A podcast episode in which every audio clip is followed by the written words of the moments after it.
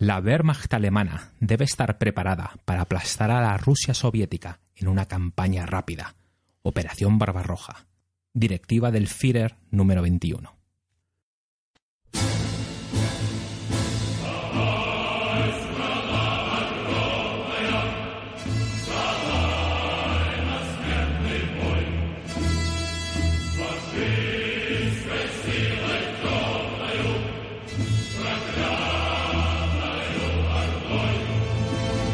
Pie, enorme país.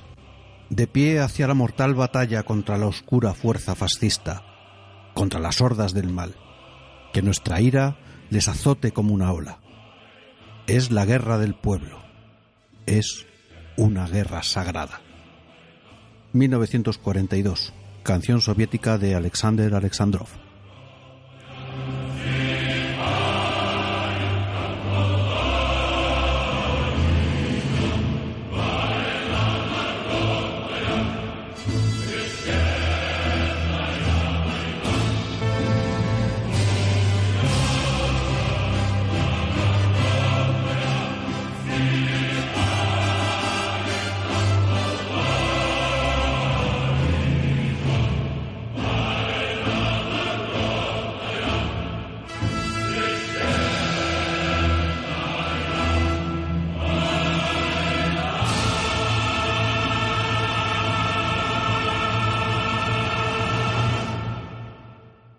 Comienza jugando con los abuelos.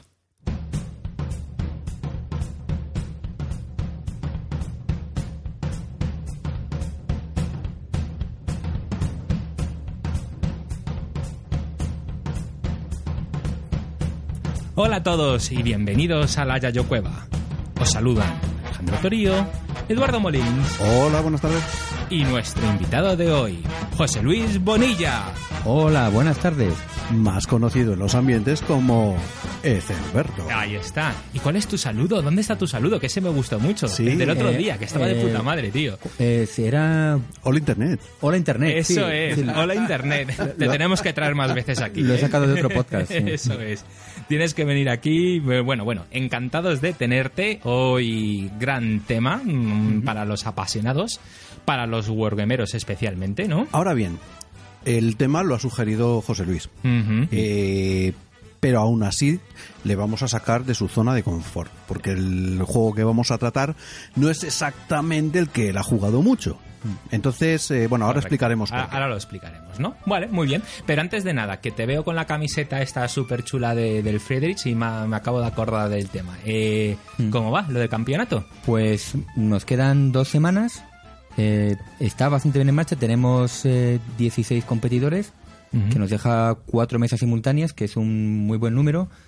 Vienen participantes, de, vamos, de otros cinco países y españoles, por supuesto.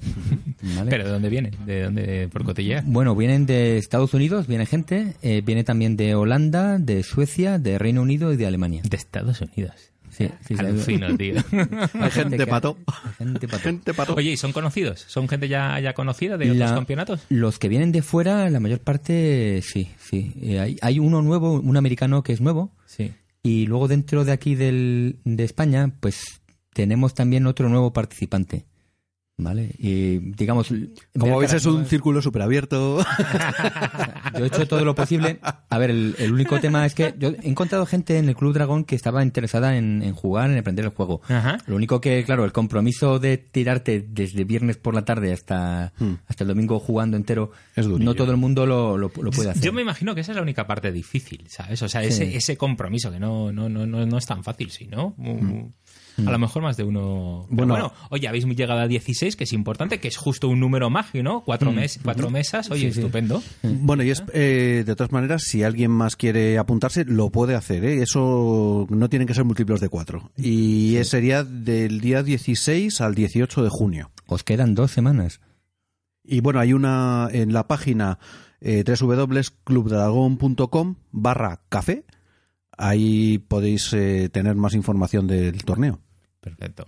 Y Muy podéis contactar conmigo también a través de esa página que os ha indicado. Sí, porque a través de, Twitter eh, nos está costando un poco. Ya, eh, bien. Efelberto, hazte que una cuenta tengo- de Twitter, tengo por mis- Dios. tengo- Macho, Estoy- tú no sabes, de verdad, no sabes que si te hicieras una cuenta de Gelberto, partías la pana, macho. O sea, ni vas a tener inmediatamente Sí, lo- cientos de seguidores. Lo que me cuesta es, eh, lo que me gustaría era pre- prestarle atención. Es que ya me cuesta manejar va- varias bolas, yo tengo dificultad para eso. Es es el único motivo por el cual no lo he abierto, porque digo, espera un momentito que miro este correo, luego miro este otro. Bueno, lo pienso mucho. tú sabes que me lo ha dicho, es un poco secreto, pero Mm. no pasa nada, lo digo aquí en los micros. eh, Alberto está entrenando a lo bestia para, para este torneo, ¿eh? O sea, que, que cuidadín con él. Y tuiteó una foto con el, con el premio. Ah, sí, Del- ¿verdad? Con el trofeo, ¿cierto? Eso Sí. es, eso es. Bueno, pues eh, más cositas, más cositas antes de empezar. Es una cosa de el sorteo, ¿cómo va? ¿Cómo va Ah, ese es verdad. sorteo, A ver, Eduardo? vamos a ver, vamos a cuéntame, ver. macho. Tenemos un sorteo. Estamos sorteando dos pases para el programa especial de Quinto Sertorio que hace la Tortulia Podcast. A ver, el Si programa no especial, sabéis- ¿de quién? ¿De quién? Quinto ¿De? Sertorio. Quinto Sertorio. Y si no sabéis lo que es el podcast de la tortuga y no lo habéis escuchado, creo que estáis tardando ya bastante en ir a ver eh, un programa de historia y, como ellos dicen, drama humano hilarante. De verdad, de lo mejorcito que hay ahora mismo en podcast. ¿Viste? ¿Viste, Seba? ¿Viste? Y además, efectivamente, me encanta escuchar a Sebas y a Diego Son con su acento, con su acento uruguayo, son uruguayos, Sí, sí. y pero vamos, que están teniendo un exitazo. Y bueno, nos, eh, nos tuvieron la amabilidad de, de darnos un par de, de- de pases a ese, a ese programa y los vamos a sortear entre los que entran en nuestra página web. Entonces, muy sencillo. Entráis en nuestro blog, nuestra página web, que es jugandoconlosabuelos.blogspot.com Mm. eh, y ahí veis dos cosas. No, hay un pedazo de banner enorme que pone la tortulia, le pincháis y entráis. Dejáis vuestra dirección de correo y entráis en el sorteo. O sea, así de fácil. Vamos a sortearlo el día 6. Hemos hecho una vamos a hacer una pequeña trampa y es que el día 6 vamos a sortear uno y el día 11 Ujú. probablemente vamos a sortear otro. ¿Has mandado el correo? eh? No, bueno, eh, vamos, luego lo decimos. Eh, entonces, lo dicho, chicos, escuchad la tortulia. Dos, apuntaros al, al sorteo del pase. Eso es. ¿Vale? Eh, Y es- email si tienes, ¿no, Sí, José sí, Luis? sí. Pues apúntate, coño. Y lo haces el día 6 porque tú eres muy sentimental. Exactamente, y el 6 de junio es el día de. Y qué mejor día para hacer un sorteo que el día Ahí de. está, ahí está. Muy bien, pues nada, oye, dicho eso, vamos al turrón. Entonces, ¿hoy de qué vamos a hablar, Eduardo? Hoy vamos a hablar del frente oriental de la Segunda Guerra Mundial. El frente ruso. Ahí en na. ¿Vale? Y concretamente queríamos tratar un juego que es viejuno no antediluviano, ¿vale? Tiene unos 40 años, si no me equivoco, es del 74 Sí. y, mm, eh, y es el The Russian Campaign. Perfecto. Muy bien, pues eh, te acabo de, est- de- de- de estropear la entrada, o sea que pon tu mejor voz y di el nombre del juego. Hazlo así. Hoy en Jugando con los Abuelos, The Russian Campaign. Pero antes, 20 segundos de publicidad. Hola jugadores, aprovecho este espacio publicitario para recomendaros escuchar nuestro podcast, El Dado Único, dedicado al análisis tanto de la actualidad como de los juegos clásicos y las novedades. Podéis encontrarnos en iBox y iTunes o visitar nuestra página web www.eldadounico.es donde también encontraréis artículos de opinión, reseñas e incluso algunas entrevistas. Eso es todo, nos vemos, hasta la próxima. Estupendo. Pues nada, oye, a ver, entonces, a ver, vamos a hablar de The Russian Campaign, de cómo juego, pero has dicho, has La que dicho... Vamos a servir primero. Así, Vámonos. eh, eso pocas. Eh, aquí ya sabéis, chicos, que eh, según el, el tema, el tema ponemos bebida. la merienda adecuada. Y hoy hemos traído, pues, eh, bueno, ha traído Alejandro un vodka Moscoskaya. Yo he traído un vodka ucraniano. Me- eh, ¿Lo puedes leer? Es que viene en ucraniano, no en ruso. El ucraniano no, no, No es lo suyo. Es que No lo es que aprendí un poco fue ruso. José Luis sabe ruso, pero en ucraniano. No, se puede estar en todo. Vale, eso es el. Vale, yo me pido de Blasov. ¿Vale? Estos son de Blasov. Y vosotros a pelo, ¿no? Pues yo me lo he tomado con tónica, pero vosotros ahí a lo Ya, macho pero, pecho peludo, eh, tío. Correcto, correcto, ya. correcto, barco. Ah, además, mira, esto no tiene el irrellenable porque ¿para qué? Ah, Pues venga, vale, muy bien. Sí, señor. Na- nada, de, nada de dosificador, hombre. Nah, ton- tonterías de, de- de estúpidos Si occidentales. puedes beber la botella morro. ¿Y cómo ¿para se llaman los estos pastelitos? Un momento que miro otra vez. Sí. El cirílico. Esto sí está. Prianic. Prianic, esos son los Y Prianic. unos Prianic, ¿no? Prianic. Pues ya sabéis. Y están bastante Así buenos. Hay de chicos, canela. Bueno. Nasdrovia. Nasdrovia y, Y- vamos con el tema. Y ya sabéis todos los demás que siempre si queréis venir y queréis merendar aquí con nosotros y hablar de juegos, pues ya sabéis, escribirnos porque lo estamos viviendo. Joder, qué bueno, tío. tío. Es francamente bueno el vodka este. Me meo. bueno, anda, venga, a ver, el frente ruso, que... Bueno, espera, supongo que Clint nos dirá que fuera el beluga, no. Hombre, ya, pero tío, es que no nos daba... Ya, o sea, primero no lo ah, encontrábamos... Bueno, y aparte, ojo, que a mí me dio a- envidia, envidia, ¿eh? la Ya, ya, no, a mí también me dio, a mí también me dio envidia, sí. Bueno, Muy bien. A ver, ¿por qué el frente ruso? ¿Qué vamos a... ¿Qué, qué, qué tiene eso de especial, el frente ruso? Bueno, el Frente Ruso, en, en el mundo de los juegos de guerra, lo más importante que tiene es que ofrece una experiencia de juego equilibrada. Equilibrada en el sentido de que ambos bandos Sí. tienen, prueban mm, los dos roles que hay, que es el ofensivo y el defensivo. Vale. Primero los alemanes atacan y los rusos defienden, y luego generalmente eh, los rusos pasan a la ofensiva y son los alemanes los que defienden. Va- eso nos recuerda a un juego que se llama Turning Point, Stalingrad, Stalingrad. Mm, precisamente porque ahí es donde cambian las tornas. Vale, y yo aquí haciendo abogado del diablo, aquí yo ya donde me he perdido, porque yo me dices que tiene de especial que uno ataca y otro defiende y luego viceversa, digo, pues eso pasa en todos los sitios, ¿no? No, no es así. No, no, no, No. no, no. Por ejemplo, si tú te juegas un- el Francia 1940, Ajá. eh, el que ataca es el alemán. Punto final. Y el que fenece más o menos tarde es el francés. Y su estrategia es de defensa pura. Ah, Pero vale. aquí no, aquí la cosa va cambiando, va, va, va tornando. O sea, esa, esa ola del principio eh, tiene resaca y luego es la ola rusa la que vuelve. Ok, ok, ok. Por el Vale. mismo motivo hay también pocos juegos, muy pocos juegos del frente occidental en 44-45, porque están los- los aliados atacando casi todo el rato, con ataques puntuales alemanes. Claro, excepto el tema de las Ardenas, tal vez, Sí, que fue la última. puntuales, Sí, claro. es. Y luego el frente italiano le pasa igual. eh, No, no, el frente italiano es que no hay nada. Sí, los, es- los alemanes jamás hicieron un contraataque, son todo defensa, básicamente. Claro, entonces eso es muy aburrido, estar Bueno, aburrido. tirarte un- una partida entera solo haciendo, haciendo Vale, una cosa. ahora lo entiendo. Bueno, tal vez el, claro, el- Sí, el- sí. el teatro africano.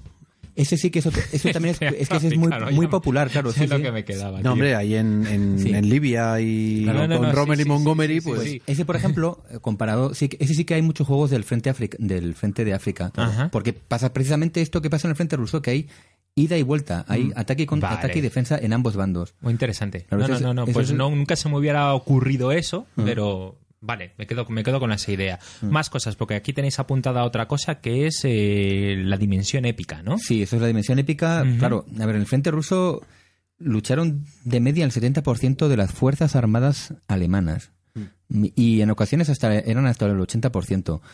Eh, Si quieres damos unas cifras para Sí, que os sí, hagáis sí. una idea, pero Mm. a ver, eh, cuando hablamos del frente oriental, eh, lucharon a lo largo del 41 al 45 10 millones de alemanes y, y aliados y 40 millones de soldados rusos Es que me, pasaron por ahí. me lo contabais antes y me resulta O sea, contando, eh, ojo, contando eh, pues reemplazos, etcétera, etcétera, ¿no? Y las bajas Mm. en toda esa campaña, estamos hablando de 7 millones de muertos alemanes Mm. y 9 millones de muertos eh, soviéticos. soviético. sí. Entonces, claro, eh, pues, la dimensión épica, claro que es épico, es una barbaridad. O sea, es la guerra más monstruosamente grande, mortal y, y que ha habido nunca. Sí, así. Vamos, que yo Sí. sepa, ¿eh? Sí, No, sí, sí. salvo que me digas, no, es que entre sí. los chinos y los coreanos se fundieron 50 millones de tíos. Bueno, puede ser. Vale, sí. Eh, Pero en números globales, sí, es- es yo la- creo que no hay ninguna más. La, la mayor campaña de la historia, realmente. Y bueno, Y por eso mm, ah, eh, hay tanto juego, ¿no? Porque, o sea, ya con esa dimensión épica, esas dos variables que habéis dado y, y esa experiencia de juego equilibrada, ¿no? Es donde empieza a aparecer que cuando empezamos a preparar el programa dices, oye, vamos a listar aquí unos cuantos. Y ahí, bueno, Hay- vosotros. hay, un vosotros, cerro. A ver, ¿cuál- solamente, no, ojo, solamente nos hemos centrado en los estratégicos. Sí, tienes razón. Solo en estratégicos. Sí, sí. Y ni siquiera nos hemos metido en operacionales, que hay pues otras otras decenas de ellos. Ya. Y tácticos, porque tú me decías, caray, el del Conflict of Heroes. Sí, claro. el Eh, F- este que le mola Chema día. Pensé que te decía, oye, que se, que, que- que se nos ha olvidado poner el conflicto. No, porque el Combat Commander, el Squad Leader, y sale, todos los tácticos, Esos evidentemente, tienen pues un montón de rusos y un montón de alemanes pegándose. Mm. Es que de hecho el AS el ASL, el Advanced Squad Leader, eh, comenzabas las primeras cajas con, con alemanes y rusos. Sí, claro, claro. Sí, los de, los lo de- vimos el otro Sí, día. el otro día Sí, lo jugamos. sí, Jugamos sí. en la, la fábrica de tractores. La fábrica. Eso es. Barricada roja, sí. Sí. Claro. No, no era el Red Barricades, era el, el- el inicial, el, el que Ah, venía en el Squad Leader original. Vale, vale. Mm. Que Además, el tablero del Squad Leader original. Del SL, no del ASL. Del SL, Ah. pero que luego con las reglas del ASL. Sí, sí, sí. Escucharos nuestro anterior programa. bueno, eh, eh, lístalos, lístalos esos juegos que tenemos por aquí. A ver, co- coméntalos. Eh, Bueno, aparte del que vamos a hablar hoy un poco más detenidamente, que es eh, de Russian Campaign, está el que quería hablar eh, el pobre José Luis. Vamos, el, el que yo acabé comprándome, que era el Russian Front, era también de Avalon Hill. Ajá. De, un poco más joven, de hace 30 años. Sí. Luego os pondremos unas fotos en el, en el blog porque también es un juego in- interesante. Eh, tiene una estética de estas ochentera patatera, pero menos patatera que el que de Russian Campaign. Vale. Sí. O sea que tenemos The Russian Front, ¿no? Que pones aquí Semi-Monster con algunas peculiaridades muy especiales. Sí. Ok. Hay cierta tendencia en los juegos del Frente Ruso a, a, la- ma- a hacer cada vez más grandes y más complicados. Y este, bueno, pues es, es algo grande. Mm, Vamos, ya he visto en la caja que lleva. La partida pone que dura hasta 18 horas. De 2 a 18 horas. Tómate. Chúpate esa. Pero lo interesante es que tiene mecanismos muy curiosos. Eh, básicamente, lo más importante es que el combate tiene lugar dentro de un hexágono. Hmm. y es por rondas y las unidades no son destruidas del todo, sino que tienen sufren puntos de daño, como Ah, vale. los personajes de los juegos de rol. De los de rol, eso es. Anda, qué cachondo. Vale, ok. No, me lo está enseñando Andrés y, y tenía un aspecto muy curioso. Tú no lo conoces, ¿no? Eh, a ver, es de esos sea, que ha estado siempre rondando por el club, pero no, no, no, en mi radar no, pero Ah. siempre lo ignoramos. Y le estaba comentando antes a, a José Luis que era porque eh, cuando estábamos en el club siempre teníamos una tendencia que era ir a lo más grande. O sea, Mm. es que esto es un monster. No, tío. Un monster es el Serie Europa. Eso es un monster. Claro, por eso, por eso, por eso ha sido tan majo aquí de José Luis de poner semi-monster. El semi-monster, efectivamente, porque Monster es el Serie Europa. Y estamos hablando ahí ya de 6.000 fichas, eh, algo así como eh, 3 por 2 metros de tablero. Claro, para o eso sea, tienes un club, ¿no? Yo tengo un club, pues juego lo grande. ese lo jugué yo en mi casa. Ese lo jugué verdad, sí en mi casa un verano. Pusimos en verano con la mesa más grande que teníamos en mi casa, me la dejaron, en mi casa me quedé, mis padres se Pero ese fueron. fue el que te recogió la señora de la limpieza. No, no, no, ese fue el Vietnam. y, y, y ese es un Monster Game que jugamos entre seis. Estaba Carlos, así que conozcas, estaba Carlos, estaba Juan Luis, estaba Esteban, estaba... Vaya tropa, tío, y todos ahí en tu todos los- casa. eh, y ahí quedábamos pues un par de tardes a la semana y vamos, pedazo de juego. Además estaba muy bien porque te, te dividías el teatro, ¿no? Eh, había, bueno, tú te ocupas del sur, yo del norte, y luego hay uno que se ocupa del centro y reparte los aviones Sí. Buah. el apoyo aéreo y tal. Era la caraba. Pero estamos hablando de eso, de 5.000, 6.000 fichas. Bueno. Vamos, es que... Es, eh, cada hexágono creo que era, no sé si 20 kilómetros sí. y, y unidades divisionales, regimentales. O sea, era mortal. Ala, ala. Venga, abuelo. Ala, calla ya, abuelo. que vamos. A ver, ¿qué más tenemos? Eh, Oye, eh, sí, cuéntanos lo del East Front, East macho, que Front. tienes Eh, aquí Aquí, sí, el East Front, eh, vale, yo he jugado hace, hace poco, vamos, eh, a finales del año pasado, por primera vez a él, y yo diría que es uno de los mejores juegos del Frente Ruso que he jugado en el sentido de las reglas son bastante sencillas, eh, es un juego de bloques, hay que aclararlo, también tiene un mapa de hexágonos, pero no son hexágonos más grandes para que quepa el, quepan los bloques. Ok. Y eh, eh, tiene un, el mecanismo interesante que tiene es el de los cuarteles generales. Está un poco, yo creo, copiada de la idea de este juego que vamos a ver, ¿vale? Porque los cuarteles generales también lanzan ataques aéreos, Mm. eh, pero son esenciales, por ejemplo, porque los cuarteles generales activan a las unidades que tienen alrededor y al hacerse se gastan. Confo- con lo que conforme a- a- avanza una ofensiva, se van gastando cada vez más los cuarteles generales hasta que puede mover solamente muy pocas, muy pocas fichas. Vale. ¿Vale? Entonces, eso es interesante que- Pero yo aquí me he puesto muy pitufín, ¿eh? Porque pone aquí East Front, pero dice diseñado por Craig Besinke, autor de El Triumphant Tragedy. El mismo, sí, y es que además... Oh, sí, vuelvo, vuelvo a repetir el nombre del juego para todos aquellos oyentes. East Front. Para ¿vale? aquellos oyentes que piensan que esto es un juego de Wargames, mm, no, hombre, tranquilos, eh, podéis escucharnos igual. Ostras, macho. Es un juego muy recomendable porque la digo, el reglamento es muy sencillo. La única pega que puede tener es el tema de tablero es bastante grande Ajá. Y luego también, como to- muchos juegos del Frente Ruso, porque ya he comentado que tienen tendencia al gigantismo, eh, absorbe también bastante tiempo. Puede que una cantidad aceptable de tiempo, no tanto como los del Serie Europa y demás, pero, pero vamos, también requiere su tiempo jugar una partida no, no, entera. pues este va- entra en mi radar porque ha- has dicho las palabras mágicas. Simple de reglas. o Y sea. Y bloques. O sea, sí, por favor. Vale, siguiente. Pones aquí No Retreat. Y ese The Russian Front, ¿no? No Sí. Retreat, The Russian Front. Eso es Ujú. una serie, ¿no? Ese- Eh, ah, ese es muy popular ahora, ¿no? Lo han vuelto a, a- a editar y está a punto de Pues, agotarse otra vez. Es notable, No- sí, que No tiene Retreat. ya, que tiene ya su tercera edición Eso es. Sí, lo cual es ya bastante llamativo. La primera edición la sacó eh, Victory Point Games, Ok. eh, esta editorial para nuevos diseñadores, y enseguida GMT, pues, vamos, tomó las reediciones posteriores de este juego. Yo lo Vale. he jugado, estoy jugando unas cuantas veces. Estoy jugando ahora una partida con el bueno de Julio César, que os envía saludos. Qué bueno. Hombre, sí, sí, sí. Y, eh, Saludos. es un juego, tiene como características principales, primero que tiene muy pocas piezas. Tiene básicamente 20 piezas por campo, por, Ajá. por bando, eh, con unos hexágonos muy grandes.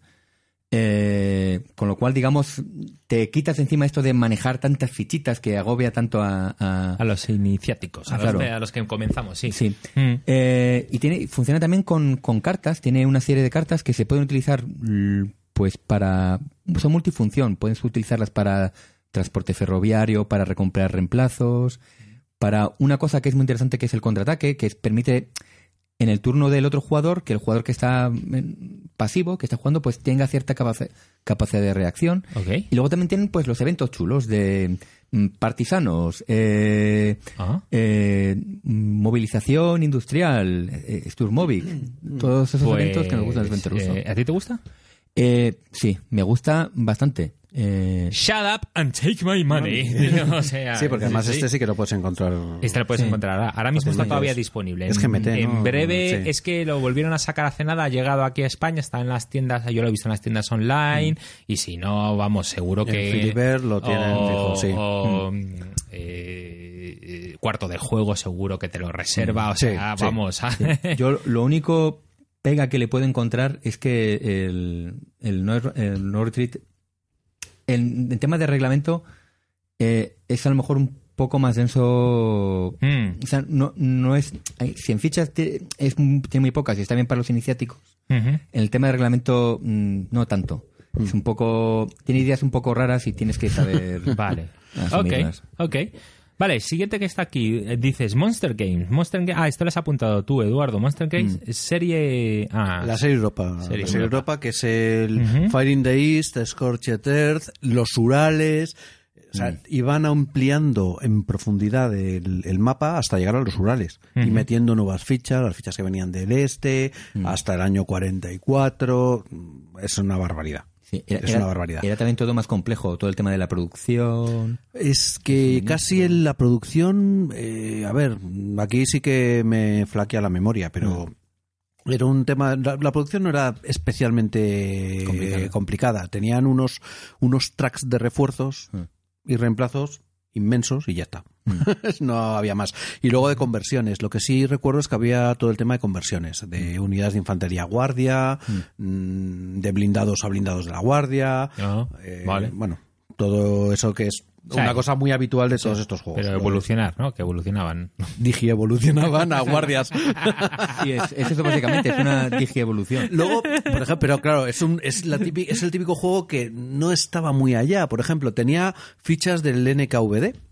Pero las fichas del NKVD, eh, bueno, como mucho lo que lograban a veces era, pero mm, las reglas estaban fatalmente explicadas y luego llegabas a la conclusión de que, vale, impedían que, se, que retrocedieran, ¿no? Por la directiva de Stalin Sí. De no retreat. No, no retirarse, sí. Claro. pero no sé, tenía era un juego era un juego que tenía muchas flaquezas. Lo jugábamos porque más grande es mejor y coño, este es lo más grande que hay, con lo cual Ya te digo. Ah. Pero vamos, la serie Europa tiene un montón de, de juegos, ¿eh? Ajá. Pero un montón de juegos, pues la campaña finlandesa, eh, Por quién doblan las campanas, que es el que te comentaba que algún día nos gustaría hacer uno de Guerra Civil De Española, Española, sí. y es el de la serie Europa de Guerra sí, Civil. Eh, Darle al like si queréis uno de la guerra civil española. Sí, sí, sí. Bueno, en fin, que eh, sí, es un Monster Game. Eh, porque todo lo que es campaña rusa mm, tiende al monstruismo, pero Ya, que se juntaron las dos cosas. Sí. ¿Y este que tienes aquí, del tercer Reich? Bueno, eh, estaba a punto de decirte que no lo comentaras, pero Vale. yo creo que sí que era, había la posibilidad de jugar solamente el frente ruso. Bueno, nos quedamos con Había una regla opcional y para ello y tal, y si no querías jugar toda la campaña, pues frente Perfecto. ruso fuera. Ok. Bueno, yo, de todas maneras, la gran duda que, que a mí me queda en la cabeza es, vale, me habéis dicho la- el por qué, el por qué esto de- del frente ruso, ¿no? Bien, vale. Pero de todas maneras, preparándome el programa y leyendo sobre ello, siempre me da la impresión de que es más de lo, o sea, siempre es lo mismo, ¿no? O sea, yo entro como en alemán, me pongo a repartir leches, tú como ruso aguanta, aguanta, aguanta, y luego ya cuando llega el mal tiempo, ya me toca a mí.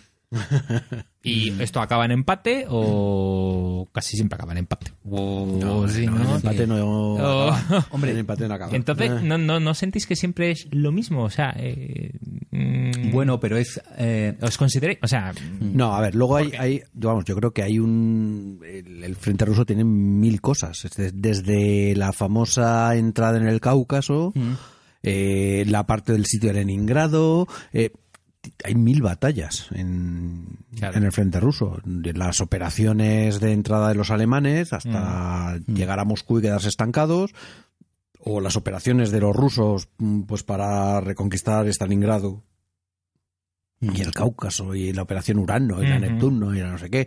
Joder, hay mil cosas, la batalla de, de, Kursk. mm, O sea, sí. es muy épico todo. Siempre estamos hablando de Claro. miles de tanques, de miles de, que docenas de eh, es que divisiones. has hecho la típica pregunta que es solamente superficial.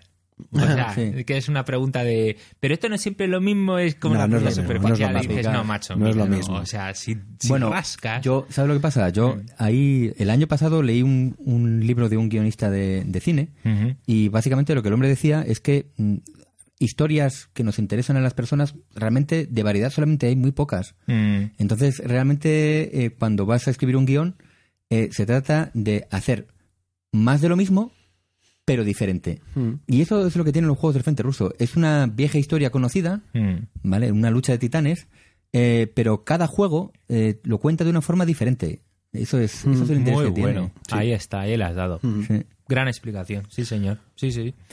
Muy bien, pues. eh, ¿Qué hacemos? Vamos a, A las características, a las características. sí, ¿Te sí. parece bien enumerarlos? Pues venga. A ver, esas características comunes. eh, os quería preguntar sobre eso. A ver, ¿qué características comunes a los juegos veis eh, del frente ruso? Eh? ¿Qué características comunes tienen?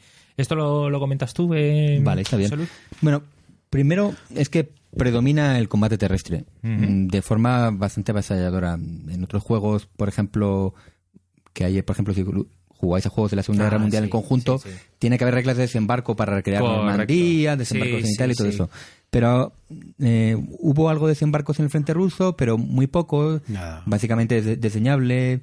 mm, Básicamente predomina el combate terrestre y lo demás se puede abstraer incluso en algún juego incluso prácticamente desaparece. Lo que En es- el No Russian retreat. Campaign en el- y de Russian Campaign hay nada, hay tres fichas de Stuka que representa que han planchado la aviación soviética y se hace apoyos de la aviación en tres ataques concretos y ya está. Y en el Eso es para Front la, la- la aviación, pero Sí. luego el desembarco, eso, nada, Nada, cero, nada. cero. Nada. eso Nada. es. Hay unas reglas mm, básicas que te dicen estás suministrado en costa o no lo estás, dependiendo de si hay controlas puertos o no controlas. Y O sea, vale, aquí, eso sí que, así de claro, combate terrestre. está. Sí, Vale. sobre todo. Muy bien, siguiente. El espacio. Mucho espacio. Eso de las maniobras, ¿no? La maniobra militar. Joder, con la maniobra militar. Si es que será que te falta sitio para maniobrar, macho. Mira, Eso es como los parkings, ¿no? Que vas con el coche. y dices, pero tío, que tienes 10 metros de para aparcar. Ya, pero uf, no sé si será suficiente para meter el coche de culo. Ya te digo. Además, es, es muy curioso porque eh, el- viendo un documental, o sea, esto del espacio lleva a, a otra cosa, se llaman los embolsamientos. Sí. ¿no? Y entonces, viendo un documental, dije, eh, casi me plantea, dice, me voy a tomar un chupito cada vez que, que, que mencionan la palabra embolsamiento. La hostia, me hubiera pillado un moco, pero de, pero, pero gigante. Pero- sí, vosotros ya la, ya, ya la habéis acabado. Pues era pequeña, coño. Es, es, es- es un joder. frente en el que se caracteriza por eso, por hacer embolsamientos, ¿no? O sea, es tan grande el, el- el espacio que era de, bueno, pues ahora a embolsar. Y, y eran cifras gigantescas, ¿no? Hemos embolsado a 150.000, eh, 200.000. Sí, sí, sí, sí. A ver, eh, eh, el número de prisioneros, Prisioneros. rusos que tomó el ejército alemán, si no llega al millón, eh, se acerca muchísimo. No, bueno, de hecho incluso lo superan. Los Yo creo que lo supera, ¿verdad? seis meses, yo creo que hicieron entre 2 y 3 millones de prisioneros. Sí, sí, sí. eh, Todo de embolsamientos. Mm. En la frontera y en los eh, 200 primeros kilómetros. So- solamente en la, en la ofensiva final sobre Moscú, en, de octubre a noviembre del 41, Ujú. los alemanes se embolsaron, atrapa- vamos, hicieron prisioneros a medio millón de rusos. O sea, Claro, claro, pero así, embolsando, o sea, rodeándolos. Eso, eso es. Y eso, se, eso el espacio lo, lo permite. Mm. Otra cosa, entonces, otra característica que tenemos apuntada aquí es eh, el clima, ¿no? Esa, Sí, el- Claro, el, el general invierno, el general invierno que fue el que Napoleón. le pasó a Napoleón y le pasó también a, a Hitler. Y, y, claro, ¿qué es lo que ocurre? Que se fueron prácticamente con la ropa de ir a Mallorca en vez de irse con la ropa de ir a Moscú. Eh, hay miles de anécdotas de, de, mm, de cómo los rusos lograban superar las olas de frío y cómo, bueno, aparte de que cuando la ofensiva en el 41 ya sacaron las tropas siberianas, las tropas siberianas venían de Siberia y ya estaban acostumbradas al frío, iban equipadas para ello y los alemanes no estaban equipados para ello. Anda, que no le vino bien a Stalin que los japoneses no se metiesen allí Ya en te Siberia, digo, ¿eh? Y dijo, ya te espera, digo. espera, tráeme a estos Tráeme siberianos estos que me hacen falta aquí. Eso es, joder. Pero Anda. inclu- incluso más que, el, que la nieve, eh, que es lo que primero, primero que todos recordamos, incluso el barro. Yo, de hecho, me acuerdo de... Claro, el barro, el barro detenía, Mm. pero lo que mataba era, la, era el frío. Y luego, por ejemplo, eh, cosas que los alemanes no sabían, pero los rusos sí. Entonces los rusos dejaban una vela encendida toda la noche debajo del cárter del, del tanque Ah, para que pudiera volver a arrancar, porque entonces si no, a la mañana siguiente no arrancaba. claro. Eh, aprendieron que había que rellenarse las botas de papel de periódico para crear ahí una capa de... Hostias. O sea, hay mil cosas de... y, ba- y esas. bajo el casco también, porque si no se te lava la cabeza. El cocoroto. Sí, sí. Joder. Claro, en un casco de Bueno, acero, de, de hierro. Se, se te lava la cabeza quiere decir que literalmente se te congelaban los fluidos cerebrales. Hu- Hubo un soldado alemán que hay constancia de que murió de, de eso. Madre mía. Sí, sí. Sí, sí, sí. claro. Entonces, claro, es, eh, hablamos del general invierno para las dos, la nieve y el barro, No. correcto. No, de- del barro yo tengo una anécdota que yo, vamos, era un era un chiste que eh, sonaba entre las tropas alemanas, que era eh, un, un soldado alemán estaba re- revolviendo en el barro y se encuentra pues la cabeza de un de un de un soldado de los suyos, de otro soldado alemán. Pero, hombre, pero ¿qué haces ahí? Que estás en- enterrado en el barro. Sí, bueno, y no es solamente es que estoy enterrado en el barro, es que estoy montado encima de un caballo. Hostia. Esa era la fama que tenía el barro, vamos, la temporada de barro de Rusia entre los alemanes. Madre del amor hermoso. El Hostia. MUT. Cada vez que veáis en un juego MUT, es que vuestros tanques ya no avanzan. Claro, eso es. Eh, vale, te hemos hablado del clima y nos queda la gran cantidad de fuerzas involucradas que lo hemos dicho más o menos por defecto, ¿no? que es, Sí. es así. Más cosas, ofensivas con grandes Bueno, movimientos. de, eh, eh, por además, no solamente la gran cantidad, sino la gran variedad. Es decir, todos los tanques que hicieron los alemanes y evidentemente los rusos, todos pasaron por esa campaña. Eh, puede parecer una obviedad, pero yo qué sé, estoy pensando, pues los King Tiger, pues solamente se vieron unos poquitos en Francia en el 45, Sí. en el 44 y poco más, pero todos los llevar, todo lo llevaban a Rusia. Todo lo llevaban a Rusia. Madre O sea, Rusia era un agujero negro donde todos los recursos acababan. Los aliados mandaron toneladas de material eh, a los rusos. Entonces, eh, por ejemplo, en el the East había fichas de Spitfires rusos que los mandaban los ingleses. Ya. O de carros Stuart que mandaban los Sí. americanos. Claro. O, vale. Sherman también. Sherman, en fin, había cosas muy. Me acaba de venir la imagen del Triumph and Tragedy ahora mismo, de donde el aliado dice, sí, por favor, por favor, daros de hostias entre vosotros. Bueno, aquí más bien debería venirte la imagen del Churchill de mandadme el convoy Murmansk, cabrones. que me da algo. Efectivamente, qué bueno. Eh, eh, vale, eh, también la ofensiva con grandes movimientos, envolventes, que es justo, Sí. mira, lo, lo adelanté yo antes, Sí. y, y esto me encanta, porque claro, eso, esto es lo de todo, en toda batalla es la importancia de la logística, ¿no? Sí. Eso es. Eso es, a mí, vamos, me encanta y además os voy a aconsejar Mm. eh, un juego no de mesa, sino de ordenador, ¿vale?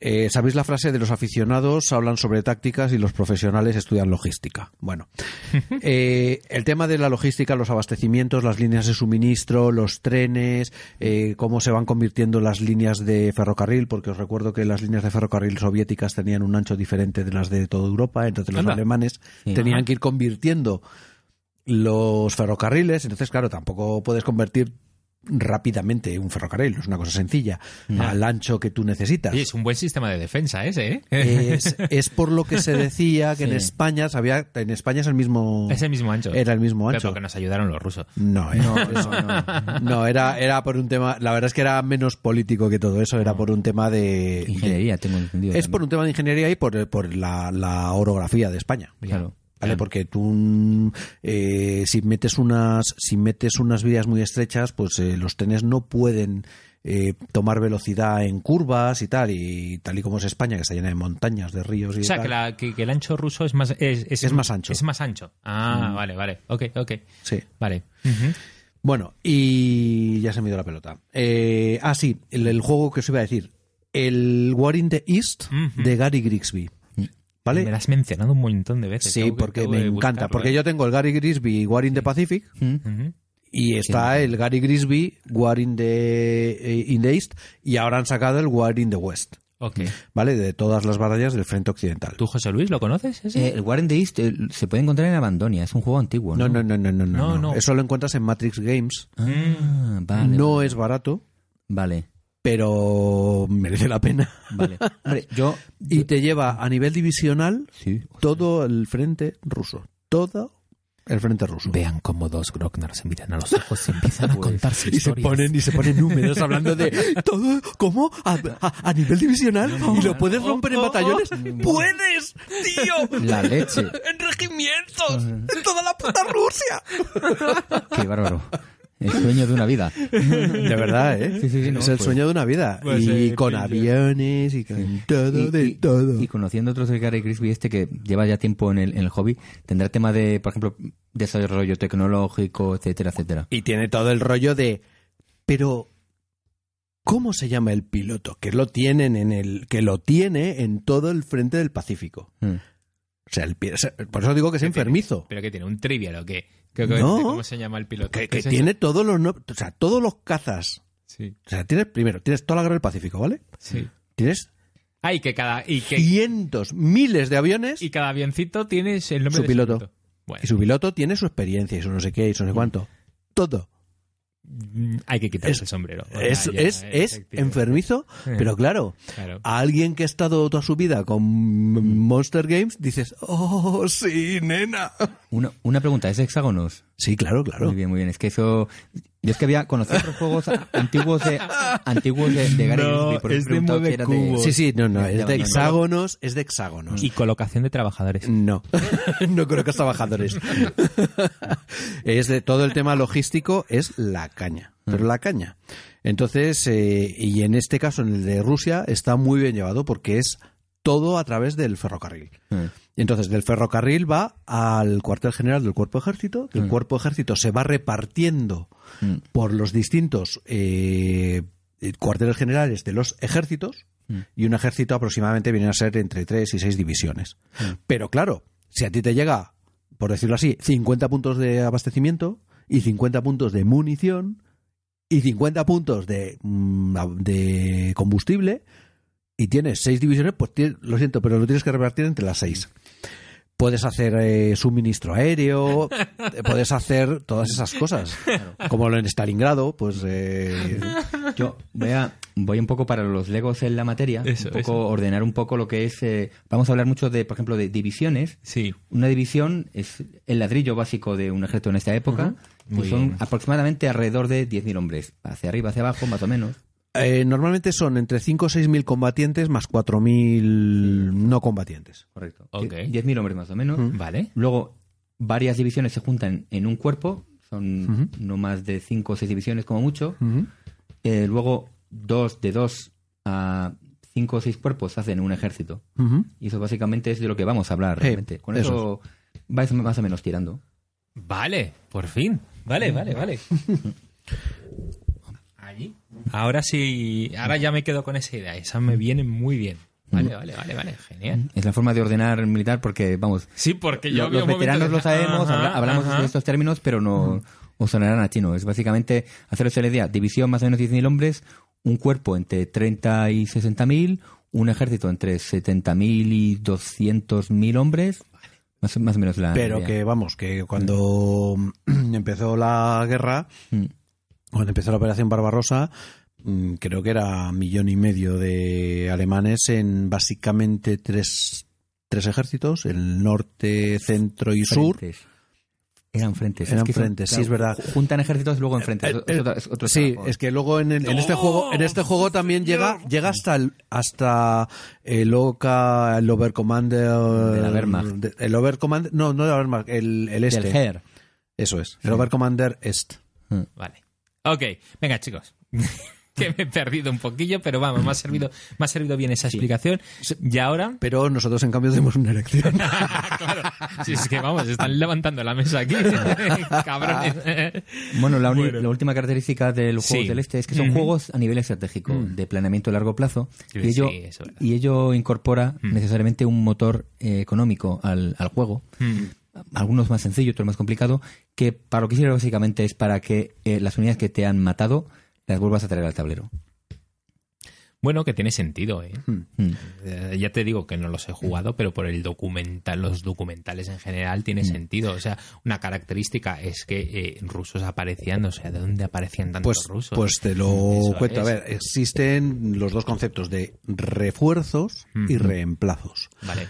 El reemplazo el soldado de reemplazo qué es pues que va a reemplazar a uno que ha caído básicamente es eso Y la eso idea es lo que tú decías del motor económico, ¿no? Así De- es. de- Eso es, esos son los reemplazos, Claro. que es las unidades, mm, digamos, que caen, las vuelves a construir. Normalmente en otros juegos es una unidad se, se de media o tiene bajas o ya no está a plena potencia y lo que haces es devolverle los hombres que ha perdido para que vuelva a estar a plena potencia. Y luego están los refuerzos. Los refuerzos son unidades extra que vienen de otro lado. Pues Eso en el es. caso ruso, pues todas las unidades que vinieron de Siberia De Siberia. Mm, y- o del este. Son, son refuerzos, porque son unidades nuevas, que luego además se podrán reemplazar. Y dices, ¿y dónde salían tantos? Joder, es que eran 200 millones de rusos, yo qué sé. Eran, un Eran huevo- 120, o ciento y pico, 140 sí. millones. sí. Entonces, claro, eh, había mucho, mucho ruso en Rusia. No, no, no, no, en serio, ya, efectivamente. Muy bien. Bueno, pues eh, estupendo. Pues vamos a entrar entonces a- al juego, ¿no? Hablemos un poco de. Hablemos de, de- de este de Russian Campaign. A ver, eh, José Luis, venga, danos ahí unas pinceladas eh, de la historia de- de- del juego, de. mm, Pues Muy- eso, cómo muy bien. Bueno, lo, vamos, los abuelos eh, wargameros seguramente se acuerdan de la edición de, de Avalon Hill de este juego, pero quien lo publicó primero fue una editorial pequeña llamada Jetco Ujú. en 1974. Vale. La edición de Avalon Hill apareció en 1977. Tiene casi mi edad este juego. Como que casi toda. Sí, sí, bueno, sí. Yo soy, ya yo soy un abuelete. ¿Pero ¿De qué año eres tú, tío? Del 73, chaval. madre mía. Madre mía. O sea, se hicieron aquí un Alejandro y un juego guay. Me quedo con el juego.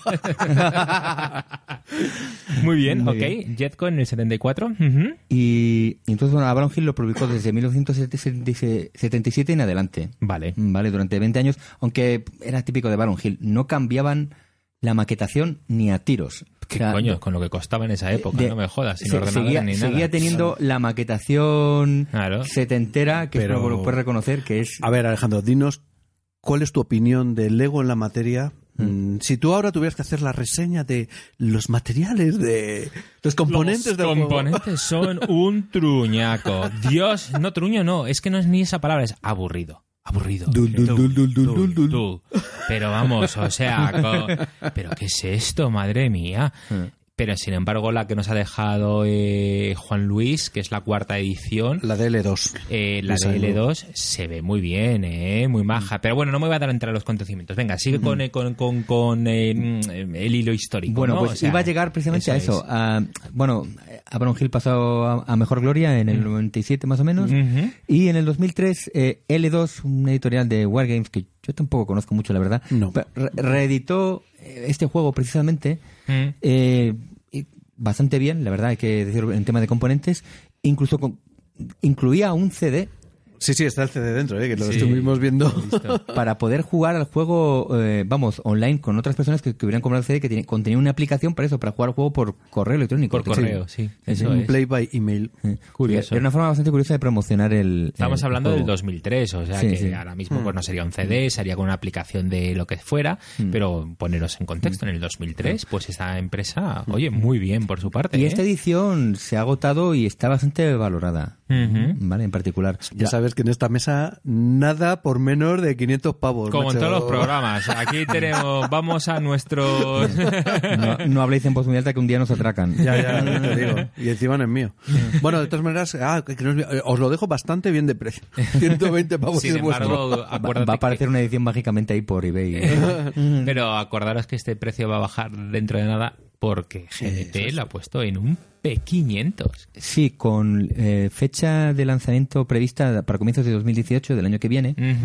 Eh, dado que, digamos, el juego se agotó y francamente yo lo encuentro bastante tentador la oferta. Espera, que se agotó el L2, dices. El porque del GM- L2 GMT nunca lo ha publicado, ¿no? No, no, no, nunca. Eso es, Sí, sí. eso es. La, la DL2 está bastante, está- bastante agotada. Si encuentras copias, son Eso es. muy pocas y bastante desgastadas de, de Aaron Hill y con la estética viejuna. Sí. Y el mero hecho de que el juego se llegase a reeditar y se agotase, pues un poco llama la atención. Invita a decir, bueno, Vale, venga, va. Me si, me a, si me voy a comprar un juego de, del Frente Ruso, pues posiblemente este sea una de las mejores opciones. Pues es tentador. Que sepáis todos que está ahora mismo en P500. Y, y aquí hay que remarcar una cosa, que solamente os traemos the very best. Y eso quiere decir que este juego va por su cuarta, no, sí, su cuarta edición y la, y no. Sería la quinta, la de la, La de, la de GMT sería su quinta edición Sí. y lleva sobreviviendo desde el 74. o Tío, sea, 40 años, ¿vale? O sea, 40 años nos algo contemplan. tiene Exactamente. Cuando, cuando lo bendicen, ¿eh? Algo tiene el agua de fuego cuando la bendicen. O sea que eh, mucho respeto aquí. Vale, muy bien. eh, Bueno, eh, tengo aquí que agradecerle a, a, a Cegrit 1 que nos ha mandado un catálogo de Ah, Guinea sí. Hobbies del 93, macho. Qué Y estaba majo. viendo ahí es. los precios en pesetas de, de los juegos en 1993. Este valía 5.000 pelas, compañeros. Y era de los baratos. eso. Y era de lo no muy allá, ¿vale? Para- Porque, por ejemplo, el J Ambiel of Victory eran 9.000 pelas. Sí. Para que os hagáis una idea, queridos nietillos, eh, 10.000 pelas son lo que ahora serían 60 euros. ¿Vale? 60 euros. Pero estamos hablando del año 93. Ergo han pasado 25 años, ¿no? 23, 2003, 13, Casi 17. 25. 25 años, macho. Y hay una cosa que se llama inflación y tal. Bueno, eh, el hecho es que ahora mismo todo el mundo se queja un huevo de "Oh, ah, uh, es que valen los juegos mm, 50 pavos. Ya, oye, tío, no me jodas. O sea, nosotros estábamos pagando 5.000 pelas, que vienen a ser 30 euros de ahora, 25 años antes, que no teníamos un chavo. Claro, con razón no comprábamos todas las novedades. Había que elegir, pero muy cuidadosamente lo que te comprabas. Y te venían con unos componentes de caca. Bueno, no es de Sí, caca. bueno, claro, pero, pero- siempre, ojo, Sí, por- porque- siempre dijimos que no estás pagando cartón, porque si no, para eso te vas a un ropavejero y ahí te vende car- Pero cartón esto al es lo peso. que hablábamos a la hora de comer, que lo es que muy te interesante claro, el debate de lo Twitter que te lo que te están vendiendo es una idea, un sistema, un juego, horas de diversión Eso. y las fichas de cartulina. Sí, vale, o sea, de cartón, de die cut counters. Sí, el... 5.000, mira, 5.000 pelas era una mariscada. Pues interesante y ahora quiero hablar del juego. Quiero ya meterme en la parte más técnica, ¿vale? A aquellos que os pueda resultar un poco aburrido, le dais a un- unos minutitos adelante, pero yo me siento en la obligación de hacer un breve análisis de, de- de- del y, juego, y yo también, dado que el juego, el, el podcast se llama The Russian Campaign, eh, no hablar de él me parecería una estafa a nuestros Eso oyentes. Vamos a intentar a- hacerlo así lo más ameno con unas pinceladas, ¿no? Sí, no, no, esto es muy rápido. eh, no- lo- Como siempre, nosotros no contamos reglas que Para nada, por favor. no es lo nuestro. bueno, entonces lo, lo hemos, vamos a ser ordenados y tenemos una serie de características, ¿no? Y Mm. las vamos a ir enumerando. Primera característica. De- multi- de- ojo, de The Russian Campaign, Eso, ¿vale? ya del juego que del estamos juego. Ya tratando son ahí. características de esto, de Russian Campaign, sus características, ¿no? Bueno, dime. Si, si me permites, Sí, sí. voy a empezar con una característica que es, eh, yo creo que es primordial, que esto es un juego de los que llamamos de Hex and Counter, es hexágono Muy bien, y ficha. El hexágono, bueno, esto que espanta a tantos que no conocen los juegos de guerra, es una red de hexágonos que se interpone sobre un mapa Sí. y es la forma ideal de mm, hacer, vamos, de ordenar el movimiento. Sí. Y luego el counter, las fichas, son fichas de cartón Mm. y pues a, a muchos les parecen antiestéticas y muy feas, pero realmente son la forma más económica y más eficiente de transmitir información, con números impresos Correcto. y apilando las fichas. Entonces, Sí, esa es la base de la que partimos. Ok. Que normalmente puede haber, pues eso, lo normal. En este juego, por ejemplo, solamente tienes eh, dos números, que es el ataque y el- la fuerza, vamos, y el movimiento. En el Russian Front eh, son ataque, defensa y movimiento.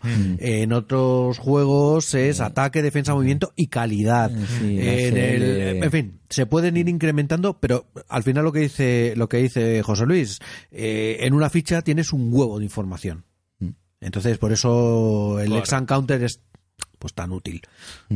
Perfecto. Muy bien. Ok, entonces, mm, esa es la primera. La segunda, ¿me queréis comentar algo sobre de mm, impulsos múltiples? ¿no? Sí, a ver, en este juego hay una cosa muy importante que es que eh, los turnos tienen dos impulsos por jugador. Es decir, primero eh, juegas tu, tu movimiento normal y luego viene lo que llaman segundo impulso. Después del ataque, de, mueves, atacas y ahora mueves tu segundo impulso, que es la manera que hay de hacer, mueves menos, pero mueves y vuelves a atacar. ¿Esto qué representa? Pues representa el, el breakthrough, la blitzkrieg, el- el- la explotación, La guerra mecanizada. la guerra mecanizada, el ataco y avanzo de otros juegos. En otros juegos tú atacas y cuando evacúas el, el hexágono del enemigo, porque lo has derrotado, avanzas. Acuérdate del- de, de los de la Guerra Civil Americana Sí. que jugamos. Pues es. esto era lo mismo. Pues aquí no, aquí tú atacas, si se retira, se retira. Si tienes un segundo impulso para aprovechar eso, pues lo aprovechas. ¿Vale? Y esto es una característica de este juego muy importante. Que se combina además Sí. con el siguiente, que es el combate. Que lo interesante de, de este juego, a mí me llama la atención, es que el combate es obligatorio. Todas las fichas que están adyacentes a fichas enemigas, mm, bueno, tienen que, todas las fichas enemigas que están adyacentes a fichas propias tienen que ser atacadas. Mm. Entonces ahí, claro, tienes que tomar muchas veces decisiones muy duras de si dejar que hacer un ataque muy pobre que posiblemente resulte en daños para tus propias fuerzas Sí. o repartir un poco los ataques para no sufrir tantas pérdidas, pero eso claro, pero perdiendo profundidad en el ataque. en los ataques principales, tienes ataques siempre que son los más importantes. Claro. No, no lo pillo. Mm, Mm. Si tú tienes una línea de frente, sí. si tienes una línea de frente y te pegas a ella, tienes que atacar a todo el frente. Pero hay unos hexágonos que te interesan más. Por ejemplo, pues las ciudades, porque las quieres conquistar. Sí. O un sitio donde quieres romper precisamente para, para iniciar el embolsamiento. Vale. Ese tipo de, ese tipo de hexágonos que son los que dice José Luis que son más importantes. Entonces, tienes que tomar decisiones, decir, joder, para atacar a todos estos, como tengo que atacar a los que me quedan adyacentes, Sí. porque me he tenido que acercar, Sí. pues hay que tomar decisiones y a lo mejor tienes que tomar la decisión de ha- hacer un ataque en una proporción muy baja, de 1 a 4, que sabes que va a morir tu unidad, pero cubres esa, esa obligatoriedad del ataque. Claro. Y es que además te interesa Ajá. hacer ataques muy concentrados Sí. con una gran superioridad numérica eh, porque puede resultar, de hecho, en victorias automáticas que consisten en eh, no se tira el dado, la unidad enemiga o unidades enemigas quedan automáticamente eliminadas, A no 10 solamente 10 a 1, es- tiene que ser 10 a 1. 10 a 1, sí, sí. Ujú. Eh, no solamente de- del mapa, es que de la partida no vuelven. Se rinden. Claro. Se rinden. Y has abierto un agujero en, en la línea del frente. Explicar un momento eso del 10 a 1, porque todo el mundo que nos escuche lo sabrá, menos los cuatro legos que estamos aquí, que son... A ver, para hacer un ataque se hace una, una proporción de fuerzas. Ujú. Se suman los factores de, los, de las unidades, modificadas o no, y se hace una proporción. sea, se suma la si atacas de 10 todo. contra 5, 10 puntos contra 5 es un 2 a 1. Mm. Si atacas 3 puntos contra 5, estás en 1 a 2. Perfecto. Es Vale. atacante, defensor. Ujú. El atacante y además siempre en, en favor del defensor. Mm. ¿Vale? Sí, Por lo eh. tanto, si tienes 19 contra 10, no es un 2. Es, es que es casi 2 a 1. Bueno, pues te jodes. 1 a 1. Es uno. Sí, el, el redondeo es siempre a favor del, del, del defensor. Entendido. Ok. Muy bien. Eh, La siguiente característica que tenemos es Rail Movement and Rail Conversion. Fíjate. Sí, bueno, eh, de- a ver, lo del ferrocarril, el- lo del Ferrocarril. eh, claro, es la manera de obtener eh, abastecimiento para tus tropas.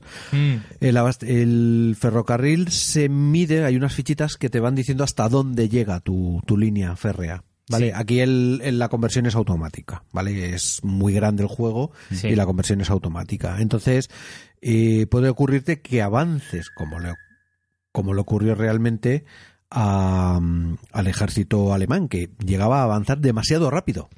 Sí, bueno, es lo que he visto yo en estos documentales. O sea, que los tanques iban tan rápido que decían, no, es párate que tienen que llegar los demás en burro. Claro, tío". entonces, eh, pero los demás y el Sí, sí. suministro, Y y, el de repente al tanque se le acaba la gasofa, ¿y dónde está la gasofa? Pues no sé, aquí no hay gasolinera, me lo tienen que traer en camión desde a 200 kilómetros más para atrás. Eso Pues te es. quedas ahí parado durante días. Claro. Te claro. quedas parado hasta que venga el suministro. Sí, sí, sí. Entonces, eh, aquí se mide el- el- la línea férrea al final de tu turno, se ponen y después ya avanzas. Al final de tu turno dices, vale, hasta aquí llegan mis ferrocarriles. Ya, ¿Vale? pero ¿qué es esto? Que tengo que tengo que estar a X de mis tropas tienen que Sí, estar a X sí, sí, de a 8, a hexágonos. 8 hexágonos, a 8 Ah, hexágonos de una línea férrea. O sea, Vale. es, Y si no, no- es, no es demasiado complicado aquí Y si abastecer no la gente. quedo, y si quedo desa- desabastecido, ¿qué le quito? Quito, quito No, tropas, ¿o no, esto no es como el Triumph and Tragedy. Eh, Ah. cuando, no, aquí el, el te afecta en combate. Te afecta en combate porque te demedia las tropas. Ah, vale. Pero claro, si lo combinas con que el, el combate es obligatorio cuando están pegados y, y claro, y estás encima de mediado, eh, pues puede ser mortal. ¿Por qué? Porque si, imagínate que eh, te embolsan unidades. Estás desabastecido. Estás desab- sí. sí. Bueno, pero como te han embolsado, están pegadas a ti las tropas enemigas y tú no tienes abastecimiento. Ajá. Luego atacas. Sí. Y atacas a la mitad. Con lo cual vas a tener unas tablas de mierda. de- ¿Cómo que atacas a la mitad? que Eso. ata- claro que Claro. tú- tus, tus factores de ataque están de Claro. mediados porque no tienes Ah, abastecimiento. bueno, pues Eh, eso, el- dilo, claro. que tu factor de ataque se divide por dos para empezar. Está de La- mediado. La, Vale, la vale. unidad que está Vale. sin suministro, que está rodeada, Mm. tiene su factor de combate reducido a la mitad. Y es obligatorio atacar. Con lo cual, como le metas tres unidades alrededor, Sí. La acabas de joder vivo. Mm. Porque tiene que atacar en 1 a 7. Entonces, ya está, se va a rendir. Claro, hay, un, hay una tabla de resultados de combate, que es un poco de lo que estamos hablando todo el rato, Sí. que es la que mide estas proporciones, Sí. con, que indica en filas unos resultados de 1 a 6 con la tirada del dado. Y lo que, lo que te permite la suerte, pues calcularla, eh, vamos, mediarla. No depende enteramente de la suerte. Sí, sí, sí, sí, sí. Efectivamente. O sea, eso para, para explicar lo que es lo único que voy a poder explicar yo, porque me, la, me la han enseñado, es una, es una tablita donde tiene unas columnas, ¿no? Y Con las proporciones, Con las que proporciones. decíamos, los. Dices, ¿cómo vamos? U- eh, este es, eh, como era, un 1 a 2, ¿no? Eh, Eh, O 2 a 1, o o 2 3 a a 1, 1. siempre poniendo el atacante primero y ves eh, en, qué, en qué columna estás. Y luego tiras un dado para ver qué fila vas a leer. Mm. Y normalmente cuanto más alta es la tirada del dado, mejor En este juego, resultado- mejor es. Mejor Mm, resultado mejor es. para el atacante. Sí. Correcto. Eso es. Correcto. Así es. Claro, tú puedes ver, por ejemplo, en una columna que tienes, por ejemplo, a lo mejor em, dos posibilidades, dos resultados de retirar, dos resultados de intercambio de, De bajas. pérdidas, y a lo mejor dos, dos resultados de, De derrotar al, de- de que- al defensor. De que el atacante es, sí, o- sí, derrotar al defensor de- o el atacante, atacante es derrotado, lo que sea. Entonces tienes, dice- puedes decir, pues es 33% de mm, yo pierdo, 33% de Claro. empate y 33% de victoria. por Sí, sí, sí. Bueno, os ponemos Hay una que- hay- foto en sí, el sí. blog y hay así que, lo hay que decirle a Jones que cuide mucho el dado que lleva este juego. Porque es mágico. Saca, Por no decir, está cargado, tío. Totalmente. Olvídate de jugar con él. 5 y 6 por un tubo. Que, que- que lo hemos tirado 10 veces, ¿no? Diez veces y, ha si no todo- has- y la vez más baja ha Un salido un cuatro. 4. Sí, sí.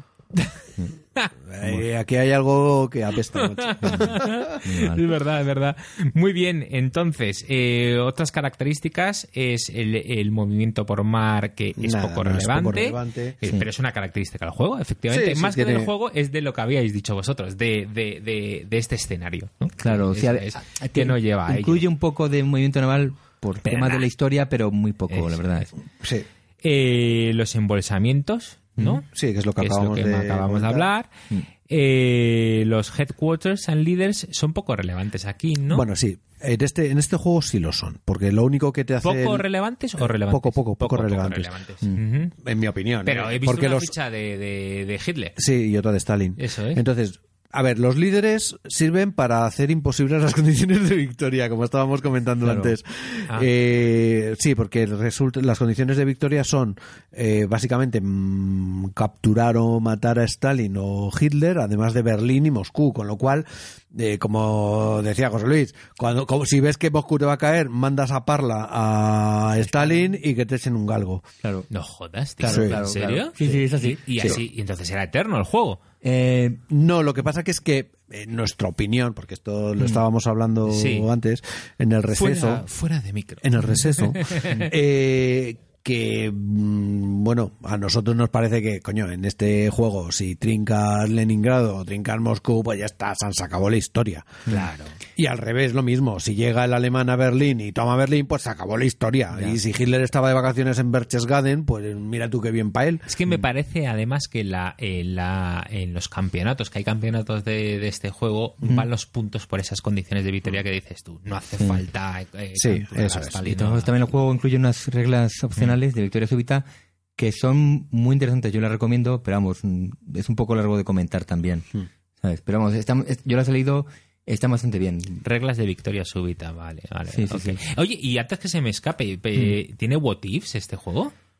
Eh, unos cuantos. unos cuantos. También, ¿no? Unos Vale, lo, cuantos. lo, lo- lo guardan en el congelador para seguir con un orden, Sí. pero me, me acuerdo de eso, de los what ifs.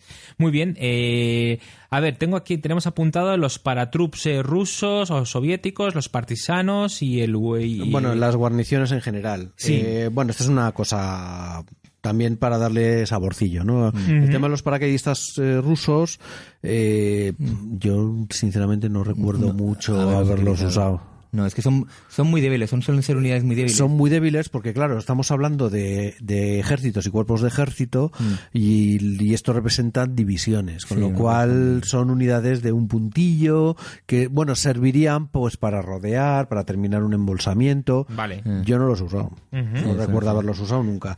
Los partisanos sí, los partisanos son más importantes, porque los partisanos lo que hacen es hacerle la vida imposible al alemán con el tema de los trenes. Ah, Porque si el alemán ha avanzado mucho y te meten un partisano al principio de tu línea férrea, Sí, se jodió el invento. La línea se ha cortado sí. y si te la meten antes, con perdón si te la meten, eh, antes de ocho hexágonos, tienes a todo tu frente desabastecido.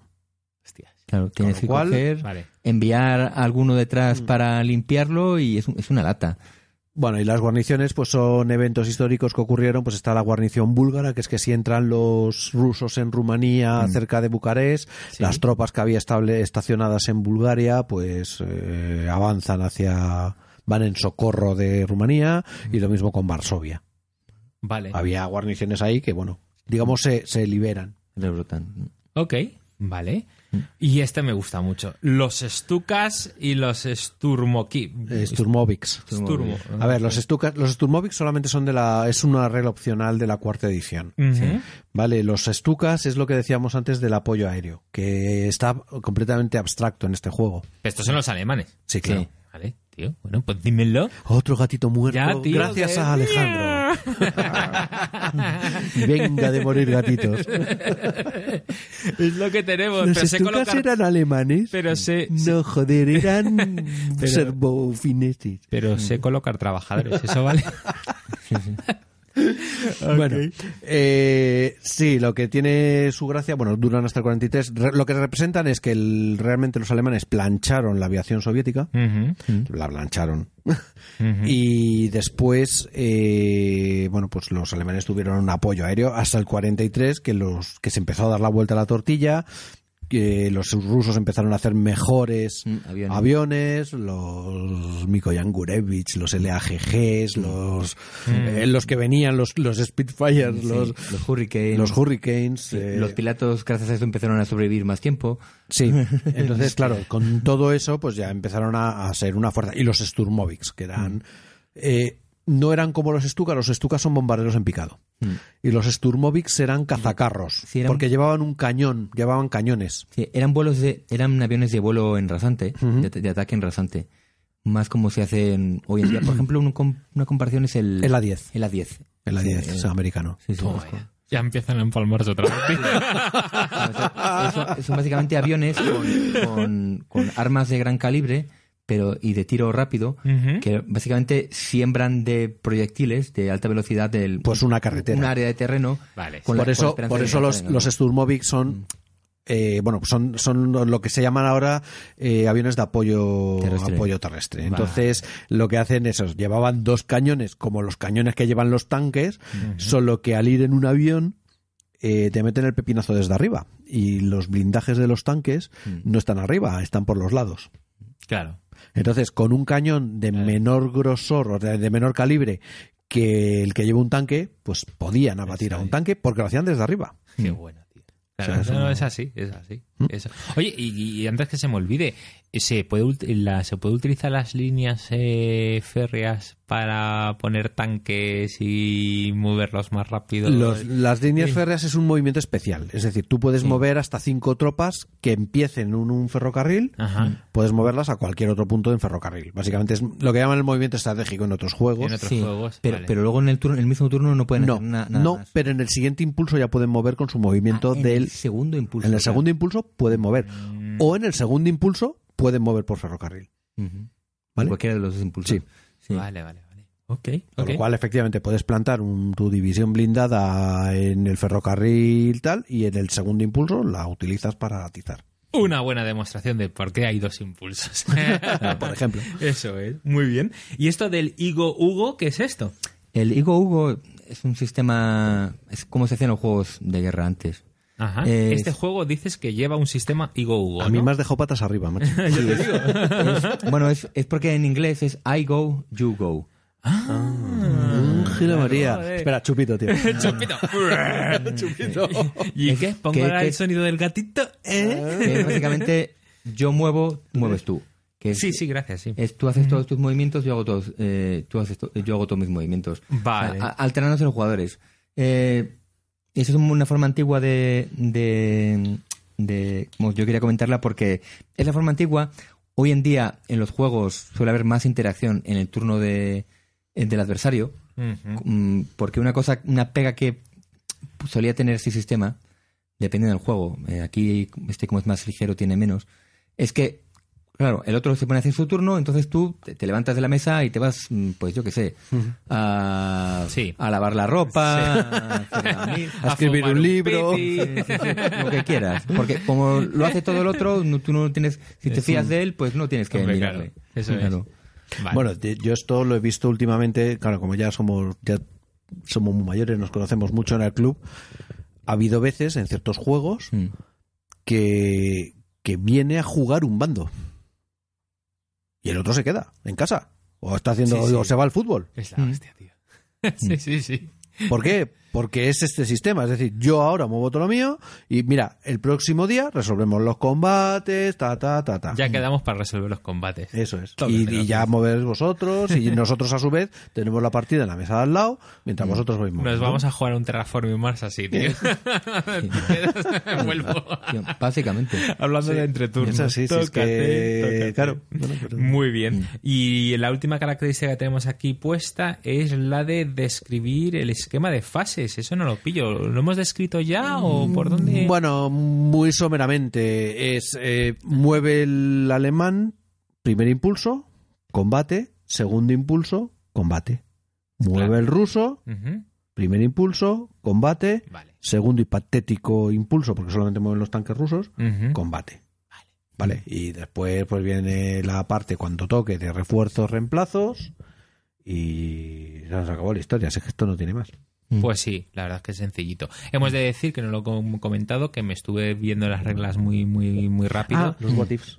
Ah, sí, sí, sí, ahora entro yo, pero déjame decirlo de las reglas. Mm. Las reglas eh, son cuánto, nueve páginas o pero- seis- seis o siete. no, No, seis no, o siete. De las reglas, reglas son cinco. Cinco. Por Hombre, eso. he, he de hacer la observación de que son cinco páginas, pero del Avalon Hill antiguo. De, Eh, de la antigua es- escuela. sí. que Eso es decir, verdad. No son- esperéis pero- un puto dibujo, un ejemplo, un es. nada. Eh, Son Pero- tres columnas con letra P. Letra, bueno, Pero- no es muy pequeña, pero, bueno, pe- pequeñuji, sí. Pero chicos, este es el juego que era el entry point Eso game es. Sí. de la época. Eso o sea, cuando querías entrar a juegos de guerra, wargames, te sentabas con este juego. Porque era asequible Mm. Sí. y te enseñaba un montón de cosas. Te enseñaban que- los principios los básicos principios y es que os los hemos contado todos. Bueno, bueno, miento, no os hemos contado uno No que es fundamental, el de la zona de la- control. La zona de control. La zona de control que es que una unidad controla su hexágono y los seis de alrededor.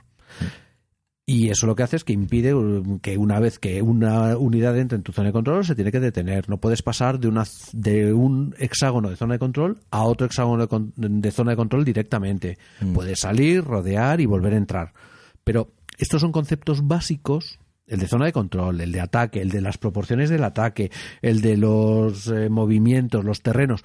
Mm. Cosas básicas de un wargame. Claro. Y este juego lo tiene todo y lo tiene Lo bastante todo, sencillo. Lo tiene Sí. todo, ¿eh? Yo, Sí, yo de sí. hecho, una, una cosa que tú preguntabas en la preparación del programa, Mm. Alejandro, Mm. era ¿este juego o el No Retreat? Y bueno, el No Retreat tiene menos fichas que este juego, que es la ventaja que tiene, pero en reglas me ha sorprendido este juego, es mucho más asequible. Y posiblemente en, en tiempo de juego también. Y si alguien te lo explica, de verdad, que en Creo que sí. 15, 20 minutos estás jugando. ¿eh? Estoy, estás de, jugando. Estoy de acuerdo. O sea que mm, esta noche me apunta al P500. Sí, tío, sí, Sí, sí, sí. o sea, es que me parece, me parece blanco Oye, pues y en yo, botella. yo te lo agradezco porque, mira, no me apetecía nada, pero ya creo que lo vas a hacer tú. No, es- Pues a ti te da lo mismo, Sí, si sí. tú tienes ya al al Juan Luis ahí. Bueno, y a si ti. te apuntas al, al P500, hay una cosa que... mm, El Eurofriendly. Eh, bueno, aparte Que del sea Eurofriendly- macho, Sí, sí, porque no, es un eh, horror. Eso necesariamente, pero, pero también procura, mira aparte en, en la parte de componentes, Mm. a añadirte también si quieres el mapa montado, porque si no te va a venir de papel de serie. ¿Mm? Ten- Sí, eso sí, tienes razón, que sea con el mapa montado. Yo solo mapa montado. Sí, no, pues, eh, a ver, un Wargame de Pro, aparte de tener unas pinzas, que lo mismo te vas a tener que comprar unas, Sí, sí. eh, tienes que tener el... Te vas al Leroy Merlin y te compras Eso tu es. metacrilato para poner encima No, del, razón, del papelito. Eso, eso, eso es Sí. verdad. No, pero bueno, yo, yo el, el mo- el montado era, por un lado, porque me, me, me malcrié con Avalon Hill, que eran todos los tableros montados. Todos montados. ¿vale? Y, y luego también, porque para mí es un poco incordio ir con el metraquilato Que sí, Sí. sí, brazo, que ¿sabes? sí, Pero que bueno. sí. Si Ah, ¿sabes? Lo- Es que estaba viendo tu blog ¿Eh? y me vi la entrada del, del Empire Sin Arms. Sí. Es Avalon Hill, pero fue de los primeros juegos que empezó a traer tableros en papel. Es de los primeros. Sí, sí. El Empire Sin Arms. Era de Avalon y era de papel. Es verdad. Joder, pues. Pues pues- porque era enorme. Era enorme. Claro, Claro, eso en un tablero montado está no hay, no hay, no hay Claro. caja que lo aguante. Qué bueno, qué bueno. Entonces, sí, sí. Macho. Bueno, oye, y, y esto ahora sí que podemos atacar ese del what if, ¿no? ¿A qué- qué- qué- qué esto, ¿Este juego tiene what ifs entonces? Sí, tiene unos what ifs mm, bastante básicos. Pero eh, con son, omnis nazis. Sí. tiene. tiene y, y- y, por cierto, tiene las fichas de las SS son negras. Porque son unos putos nazis. Nazis. ¡Qué mierda! Y cuando toca una, una ficha negra, si tocas dos fichas negras seguidas, ¡te vuelves nazi! Bueno, lo que me hemos sorprendido es el efecto de los de las SS sobre los partisanos. De los, Ah, los partisanos. verdad. Eliminan partisanos a a cinco, cinco hexágonos, de distancia. A Cinco hexágonos. Sí, son ¡Porque como- son nazis! son las SS, el quitamanchas de los El partisanos. quitamanchas de los partisanos. Joder, macho. Sí, por eso hay unas unidades que son pequeñujis, pero de SS que las dejas por ahí por retaguardia, Sí. que te cubren 10 hexagonazos de... Haciendo las barbaridades Es que me las- los huevos a mí, que los wargameros habléis de estos temas así, tan de forma tan... tan alegre. Tan alegre y Con lo ligera. que sufrió todo el mundo. Así, anda. Venga. Eh, ah, bueno, los what ifs. Está el tema de las Oye, unidades de por artillería. cierto, por cierto uh, que está ido con todo el cariño a, a, a Chema a Pamundi Pamundi, con ¿eh? su pedazo de vídeo que lo que nos hemos reído O con sea, el vídeo de Chema eh, Pamundi, eh, qué bueno, no por visto, Dios. ¿no, José Luis? Lo tengo que ver porque vi- uno, bueno, vi Bueno, este, pues este doble que comentaba sus juegos favoritos y era la risa. Pues- y, y tengo muchas ganas de comentar. de Pues ver este, último Este te va a encantar, hemos llegado al trabajo Este te que va a trabajamos encantar. juntos aquí. Eduardo y yo y, Y nos nos estamos risas, deshuevando con el, con el vídeo. Qué bien nos lo hemos pasado, macho. Sí. Ayer por la noche que estaba pegando delante de la tele. Me puse a ver este y hasta las doce y pico Claro. viéndolo entero y verdadero, tío. Pues Esta claro que noche sí. me lo Así veo. que eh, muchas gracias por el vídeo, Chema. Por eso, y nos ayuda con nuestros chascarrillos. Sí. Muy bien, entonces sí, eso es what if. A ver, ¿qué, qué, qué- Estaba el tema de las unidades de artillería, que son como los cuerpos de artillería que, Sí. que los, sobre todo los rusos ¿Eh? eh, compusieron, que bueno, te ayudan en combate, te mueven tablas como los estucas y bueno, está... ¿Pero dónde está el what if allí? ¿Que, que esas fichas no juegan normalmente? No, normalmente no. No, normalmente no. Luego está el, si no hubiera habido, si el Africa Corps, en vez de mandarlo a, a África, lo hubieran mandado a Rusia. Hostias. Hay una ficha del África Corps. Hay una ficha que es una división AK de mucho cuidado. Vale. Bueno, realmente son, no es una división, es un cuerpo. Son, Sí, es un cuerpo. Son la división blindada más los Panzergrenadier y tal. Sí, Bueno. sí, sí. Eh, ¿Qué más había? Ah, bueno, luego y luego hacen pues también del what if de si los aliados hubieran llegado antes a Italia, eh, si se, o sea, si mandas el Africa Corps, Mm.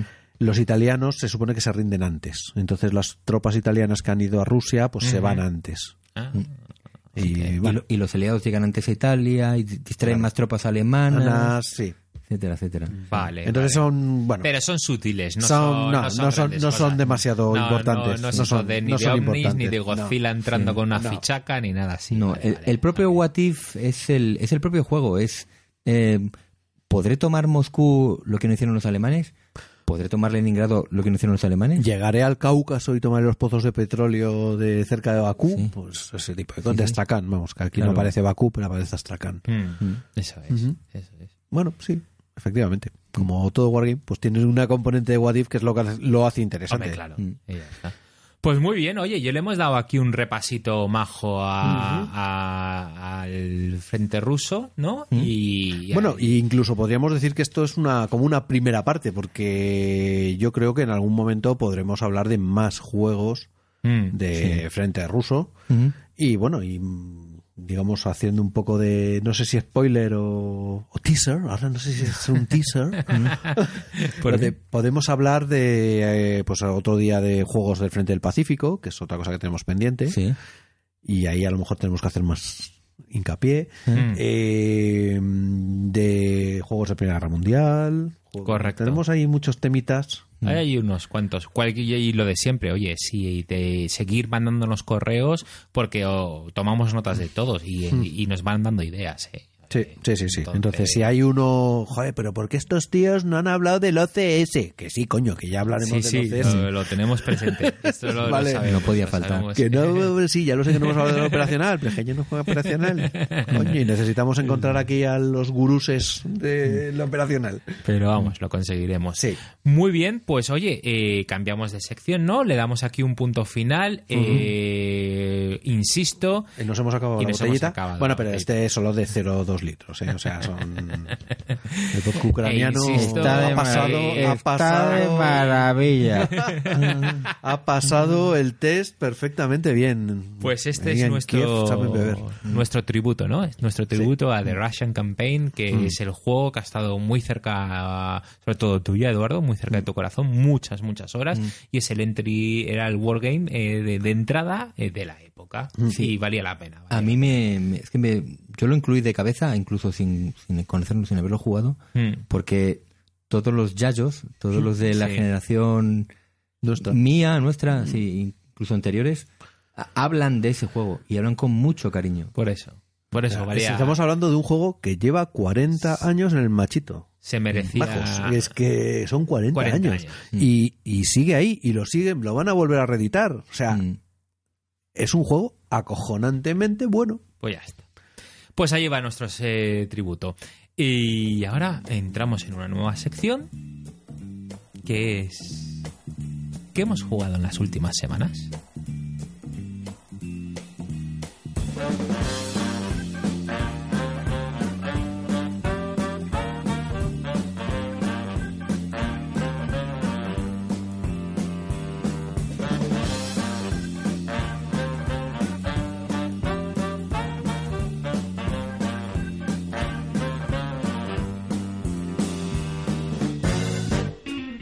Pues muy bien. Eh, Empezamos contigo, José Luis. Vale, a ver, adivinadlo. He jugado a... A ver, Algo. lo llevas en la camiseta.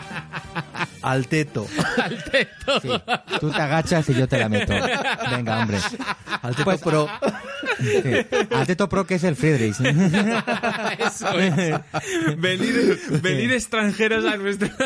No, es, es, francamente, como vienen tanto extranjeros, pues he querido a los compañeros que, que participan, nuestros españoles, en el campeonato, pues les he sometido a un riguroso programa de partidas repetidas, Oh, ¿vale? Para ponerles a, a punto y, nada, tirarles encima de esos alemanes a que se los coman. Ahí está, Oye, no, muy bien. no hay problema de idioma, ¿no?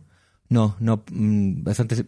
Todo el mundo habla inglés, ¿vale? Y básicamente lo que necesitas saber eh, Es, eh, es, es las cartas. Los números. Los números. ¿no? Es decir, one, two, three, four, five, six. Eso es, porque es para cantar la diferencia de... de- Oye, una, una cosa, ¿se puede, pa- puede pasar gente a veros jugar o no? ¿O no lo consideráis un poco...? No, eso no mola. Eso, a ver... No es mm, profesional, tío. No es a ver, profesional, ¿no? eso, Eso es eh, un poco a- más pasa en el campeonato de Berlín, que estamos en un sitio abierto. Vale. Eh, Es incómodo, me imagino. pa- no, pasaba también en, en el campeonato de, por ejemplo, de los que hacíamos antes, que los hacíamos, lo hacíamos en un, en un albergue, era también un sitio abierto.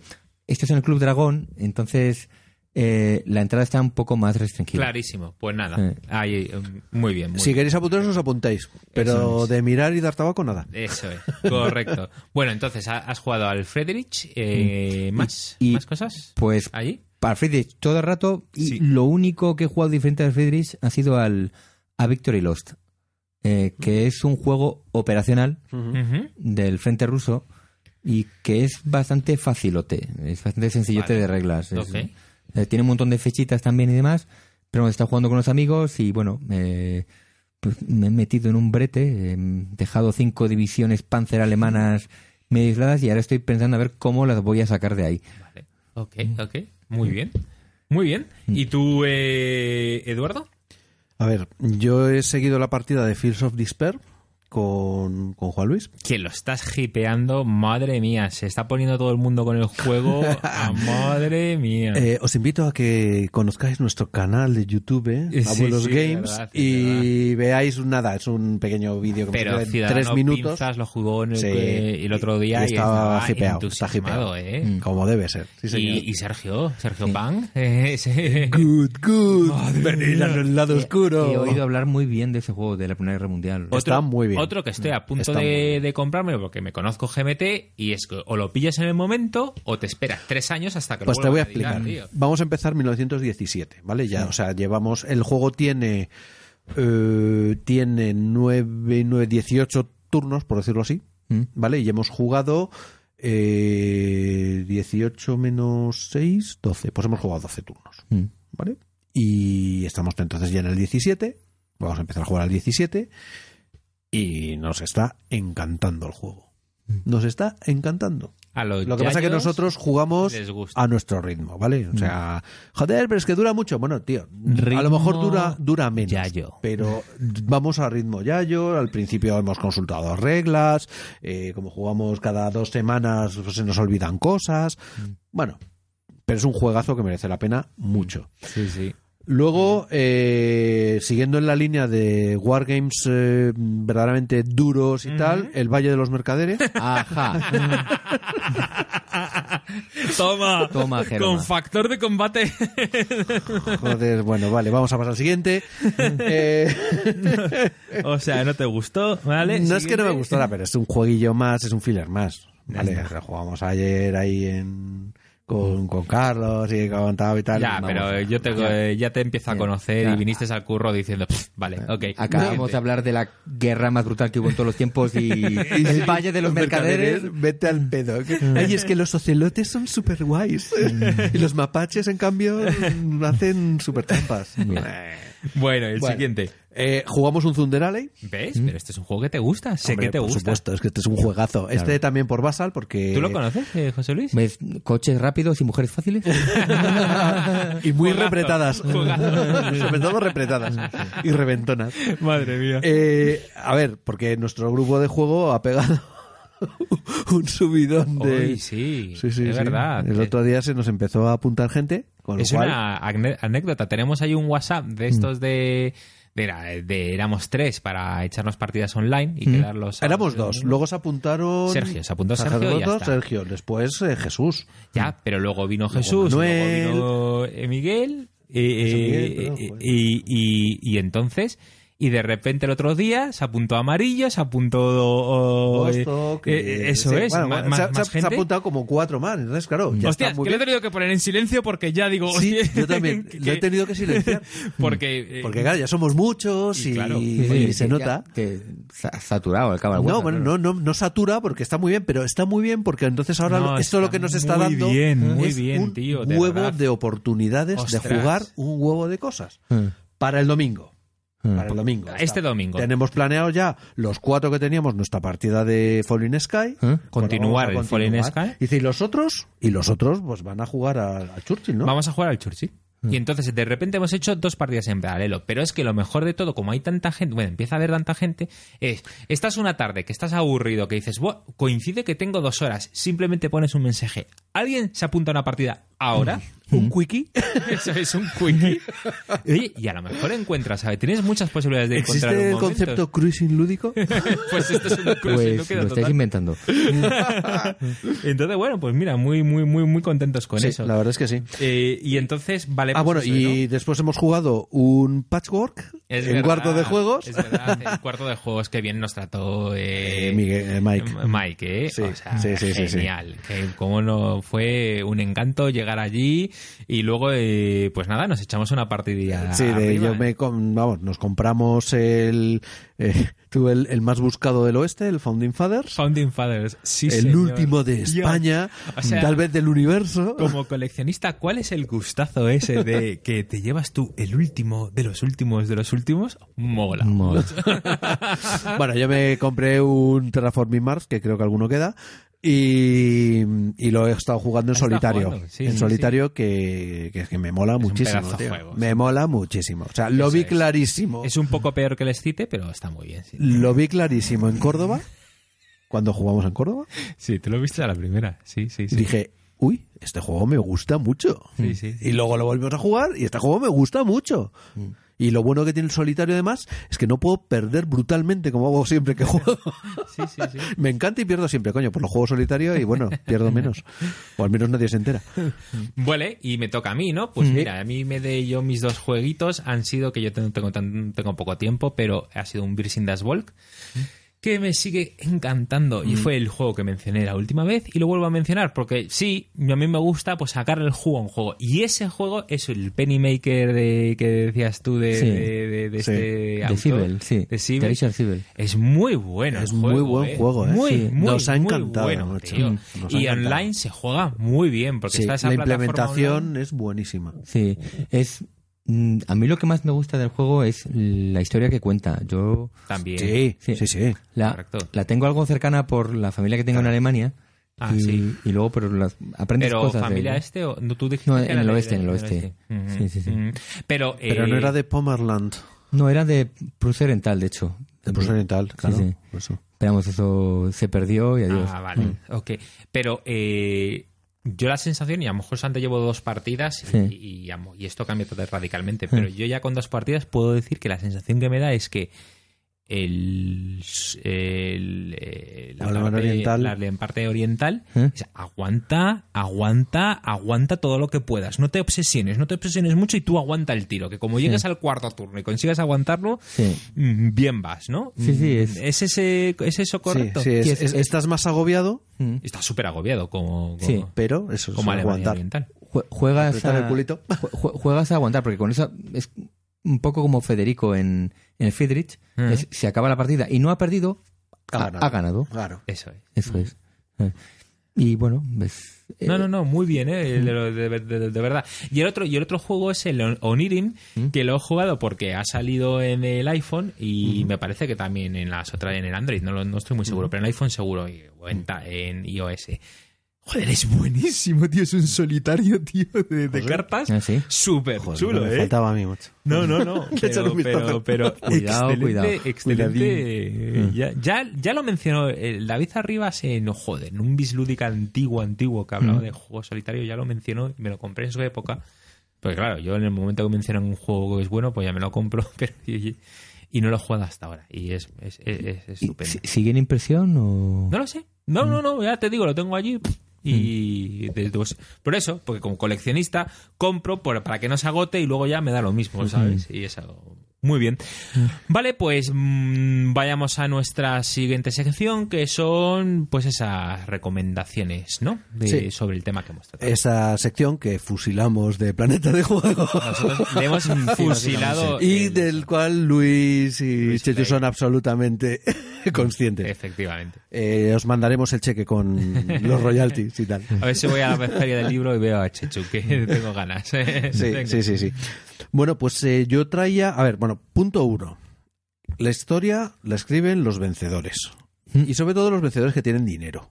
Por lo tanto, hay un huevo de películas del Frente Occidental. Y hay muy pocas películas y muy poca cinematografía del Frente Oriental. Más allá de, sí, los rusos han hecho películas. Y ahora vas y ve a encontrarlas, ¿sabes? Claro, Sí. efectivamente. Porque sí, a mí me han dicho la de Tigre Blanco, que, que mm, la he visto en IMDB, Sí. pero vamos, mm, intentaré buscarla y ponerle el enlace a Amazon porque he visto en, en YouTube algunas escenas y tiene buena pinta, pero Mm. macho, es que las películas rusas de los años 90, pues mira, como que ni puñetera, no, este es del 2000 y poco. Son un poco peculiares. Yo es que vi el eh, que es como se llama en ruso, la, Sí. la he visto y es, poco, es que son un poco peculiares. Tienes El que... cine ruso es un poquito espeso, vamos a ser claros. Oye, Lev, si sabes algún título, Sí, sí, eh, estamos, ¿eh? estamos abiertos a todo tipo de sugerencias. Sí, sí. Pero bueno, lo que sí que hay más es escrito que, que de cine. De cine habíamos puesto, eh, bueno, tú habías dicho La Cruz de Hierro, ¿no? Sí, una película del 77. Ujú. Basada en la novela de Sven Hassel, tal vez. Eh, no. no. creo que no. Vamos, eh, todos los personajes son un poco estereotípicos, lo Sí. que contaba antes de que la historia se repiten. Sí.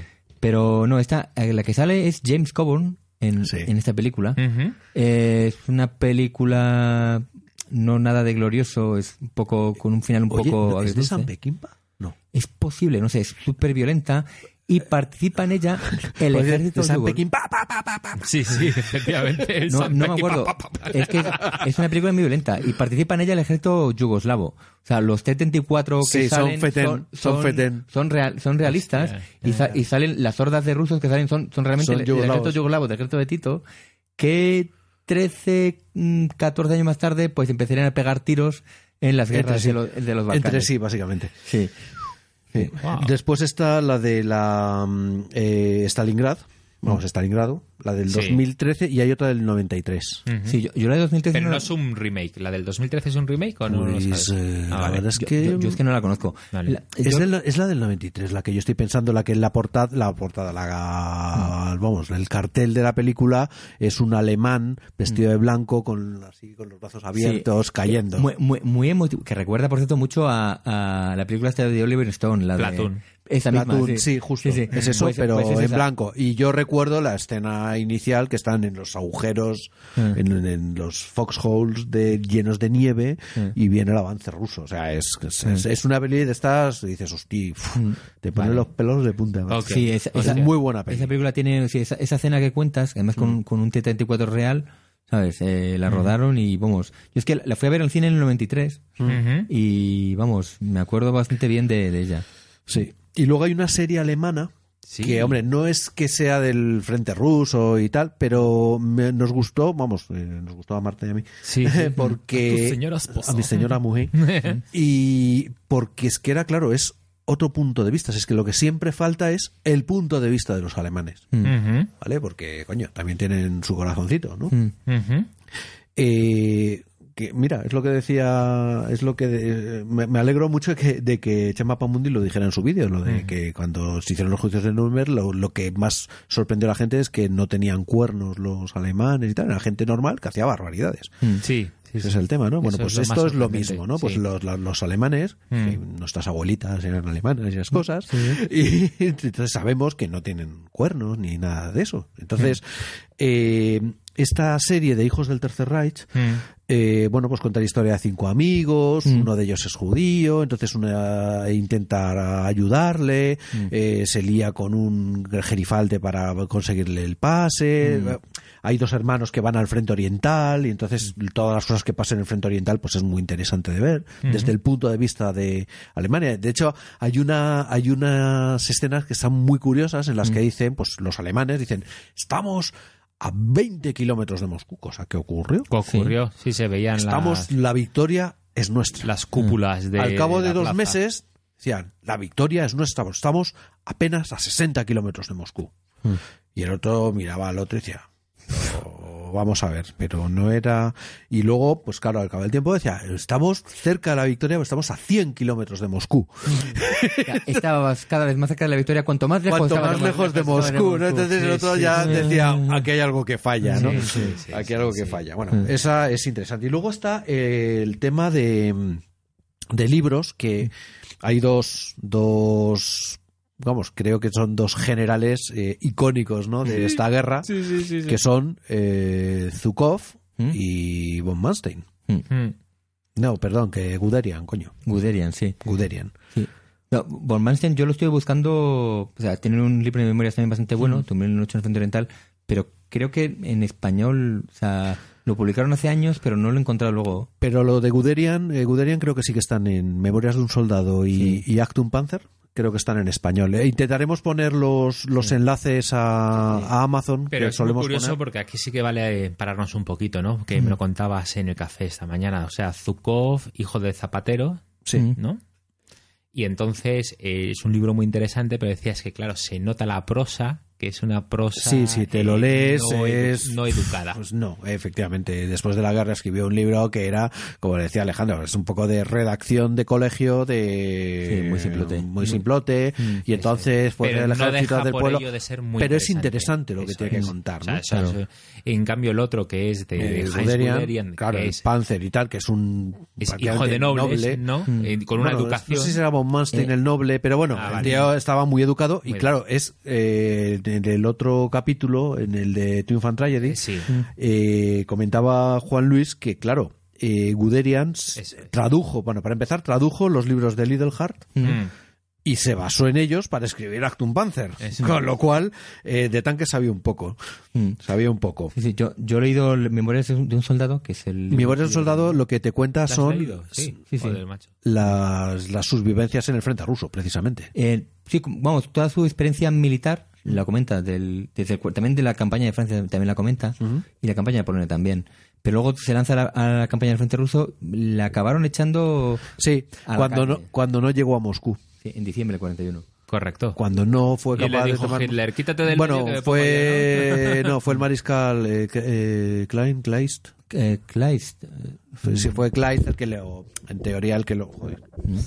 Espera, que acaba de tirar el Acabo de micro tirar encima el de la micro. mesa. ya, ya, ya. Sí. Está bien, está bien. Bueno, de... Bueno, sí, eh, supongo que por orden de Hitler, pero bueno, que Mm. lo destituyeron cuando no fue capaz de alcanzar, de conquistar Moscú. Mm.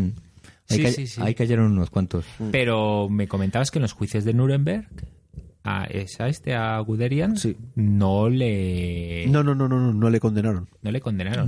No le, No le condenaron. No le condenaron porque llegaron a la conclusión de que, a ver, no había cometido ningún crimen de guerra, había sido un soldado profesional sin más historia. Obedecía órdenes. Bueno, obedecía órdenes, Ya, no, pero era un soldado. era- sí. O sea, no obedecía órdenes que, y de hecho, eh, en sus libros y quedó demostrado que impidió muchas veces, por ejemplo, en, el, eh, en, en- en Polonia, impidió que fusilaran a, a- a poblaciones enteras porque habían apoyado a los partisanos. Mm, Y lo impidió y está demostrado, documentado, está documentado. sí. ¿Vale? Y eso, pues, le- claro, le, le costó, pues, disgustos con el jefe y tal. Y, pero bueno, pues al final, pues, lo, lo liberaron, ¿no? Y, y murió en Alemania tranquilamente en los Sí, años sí, 50. bueno, más que liberar, es que salió eh, de los juicios de Nuremberg dijo tú, Sí, ¿no? Eh, eso es. eso, se ha quedado demostrado no. Vale, muy bien.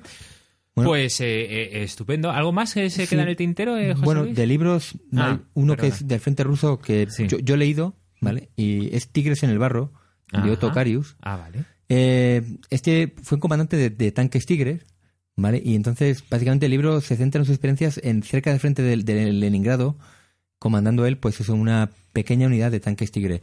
Y es, eh, es ameno, no es un libro demasiado grande, y te da un- una experiencia de primera mano de cómo era llevar un tanque. Es que, de hecho, por ejemplo, una de las cosas que me llamaban la atención cuando leí este libro, la idea que tenemos as- asociada de un, de un tripulante de tanque es que se mete en el tanque, cierra la compuerta y tirar para adelante. Y lo que, sucede, re- lo que sucedía realmente es que, claro, si hacías eso, no veías un, Un carajo pimiento. fuera del tanque. Ajá. Entonces lo que, lo que decía este, no, no, yo es que eh, cogía y me equipé con... Dejaba la compuerta abierta y o me asomaba cuando no había peligro y cuando había peligro pues sacaba un... un Unos periscopios, ¿no? sí, un periscopio de estos de tijera, que son como o sea, un visor con, con periscopio que, mm, Que vea dos lados. que, ve- que vea dos lados y tal, Sí. y con eso pues iba detectando las posiciones del enemigo. O sea, eh, eran, es uno de los pequeños detalles que son interesantes de, de cuando lees el libro, que son, expe- son experiencias de primera mano. Joder. Sí, sí. Madre mía. Vale, vale. Muy bien, pues estupendo, pues allí te- llevamos unas buenas recomendaciones, ¿eh? Aprovechar la feria del libro ahora. Pues no os metéis en nuestros enlaces de Amazon y allí lo Esa es. compráis. Y nos hacéis el favorcillo de financiarnos un poco. que, habe- que habemos muchos gastos payos. Muy bien. Bueno, pues nada, ya nos vamos a despedir, pero teníamos aquí una información de, de, de servicio lúdico, ¿no? Exactamente. A ver, el Club Dragón hace jornada de puertas abiertas el 25 de junio. A esta sí que podéis ir. A A esta, sí, chicos. O sea, no molestéis a los señores del Friedrich, pero sí del 25 de junio. Bueno, si queréis ver en el 25 de junio, yo estaré dispuesto ahí para, si queréis jugar al Friedrich o, o que os enseñe algunas y posiblemente seas el campeón algunos mundial. No porque lo organizo. Pues, Ah, mierda. Claro, y además es de España el campeonato. Hay, hay que esperar a septiembre para el campeonato mundial. Se ha convocado ya y va a ser del, del 8 al 10 de septiembre. Y ya Yo- te veo con cara acelerada, o sea, ya dices, ya, ya, Sí, ya, ya. Es que ya tengo el billete. Bueno, el bien. Club Dragón en que es eh, calle Don Es la Quijote. calle Don Quijote número 5, semisótano. Lo vais a reconocer porque es una puerta azul brillante. Sí, Sí, Vale. la puerta de un garaje. básicamente. Básicamente que dice, ¿eh? Pero sí, sí, ahí están, ahí están. Muy Bueno, bien. Y después está la gala De eh, análisis de análisis parálisis, que es el día 11 de junio, 24 horas. Eso es. Que ¿Y por no le qué- hemos mandado el mensaje. Porque tenemos una intención. O sea, si sucede, bien, y si no, pues ya pues no ha sucedido. Pues somos unos idiotas por mandar las cosas tarde, pero vale. e- Efectivamente, nos gustaría participar con algo y entonces pues tenemos que hablar ahí con, con Sergio y con, y con Nancy. Mm. Eh, pero bueno, ya os lo vamos mencionando, estar atentos y estar atentos a nuestro Twitter por si, por si así os decimos exactamente la hora que entraríamos, ¿vale? Vale. Y hablando de Twister, Mm. eh, nuestro Twitter, arroba abuelos games. El de Telberto, arroba a ver si te haces un Twitter, coño. Eh, Si quieres O- te ayudo. o- hoy no. Mañana. Morgen, morgen, no nicht heute. Que decía mi santa abuela que en gloria esté. Y eso es hoy no, mañana. Ahí está. Morgen, morgen. Morgen, Morgen. Bueno. Eh, Facebook. Tenemos Facebook. Buscad Sí. jugando con los abuelos Eso o algo es, así. Jugando con los abuelos. Ponemos pocas cosas, pero bueno, ya vamos retuiteándolo. Sí. Y el email, donde podéis hacernos proposiciones indecentes, eh, bueno, pues eh, jugando con... Perdón, abuelosgames arroba gmail.com. Eso. Vale, o sea que bien sencillito. Otra cosa, mandadnos vuestras eh, promos, cuñas publicitarias y tal, que nosotros estamos encantados de, de ponerlas. Y cuando se nos acaben, pues le volvemos a dar la vuelta y las ponemos y ya, está. Eso es. Y, y- y de nuevo, a todos agradecidos por vuestros comentarios. Ya son tantos que no, no, no muchas Sí. veces no respondemos. A ver, ¿no? yo debo decir que lo- responder a comentarios en... Es que iVoox están muy bien los comentarios y nos encanta leerlos. Lo que pasa que es que es difícil responder en iVoox porque Mm. no, no, no funciona como un foro en el cual eh, a un comentario le respondes, sino Mm. que respondes al foro. Entonces... No respondes a uno exactamente. Como se te cuele otro comentario, pues ya no sabes muy bien a quién respondes. Sí, tendríamos que poner arroba eh, eh, fulanito, fulanito, a ¿no? ver, todo va por ti y tal. Y entonces es. eh, no es sencillo. Entonces casi si queréis que os si esperáis una respuesta, eh, mejor eh, pues en los comentarios del, del blog que es eh, jugando con los abuelos.blogspot.com o bueno pues en Twitter ya sabéis que en Twitter todo siempre es respondemos todo y es en muy correo sí. absolutamente. Todos, Sí, sí, todos, ¿eh? O sea, eso, eso, eso seguro. Muy bien, pues chicos, oye, lo dejamos aquí. Yo es que nos creo ponen, que- nos ponen un micro enfrente y nos enrollamos, y ¿eh? nos ponemos todos como tolocos tolocos Esto, Pues va, esto va a durar tanto como la guerra del frente ruso. esto ha durado tanto como ha durado la botella se acabó la la botella se acabó la diversión y no vamos Oye, eh, pues eh, encantado de tenerte, José Luis. eh, Sí, un sí, sí. placer. Ahora nos vamos a cenar, que es lo que nos mola, ¿eh? Nos vamos Encantado de haber estado con vosotros. Me lo he pasado muy bien. Pues genial, genial. De eso Me se trata, me de eso se trata. Eh, de eso se trata. Correcto. de eso se trata Muy bien, chicos, pues eso es todo y adiós. hasta luego Pasadlo bien, adiós.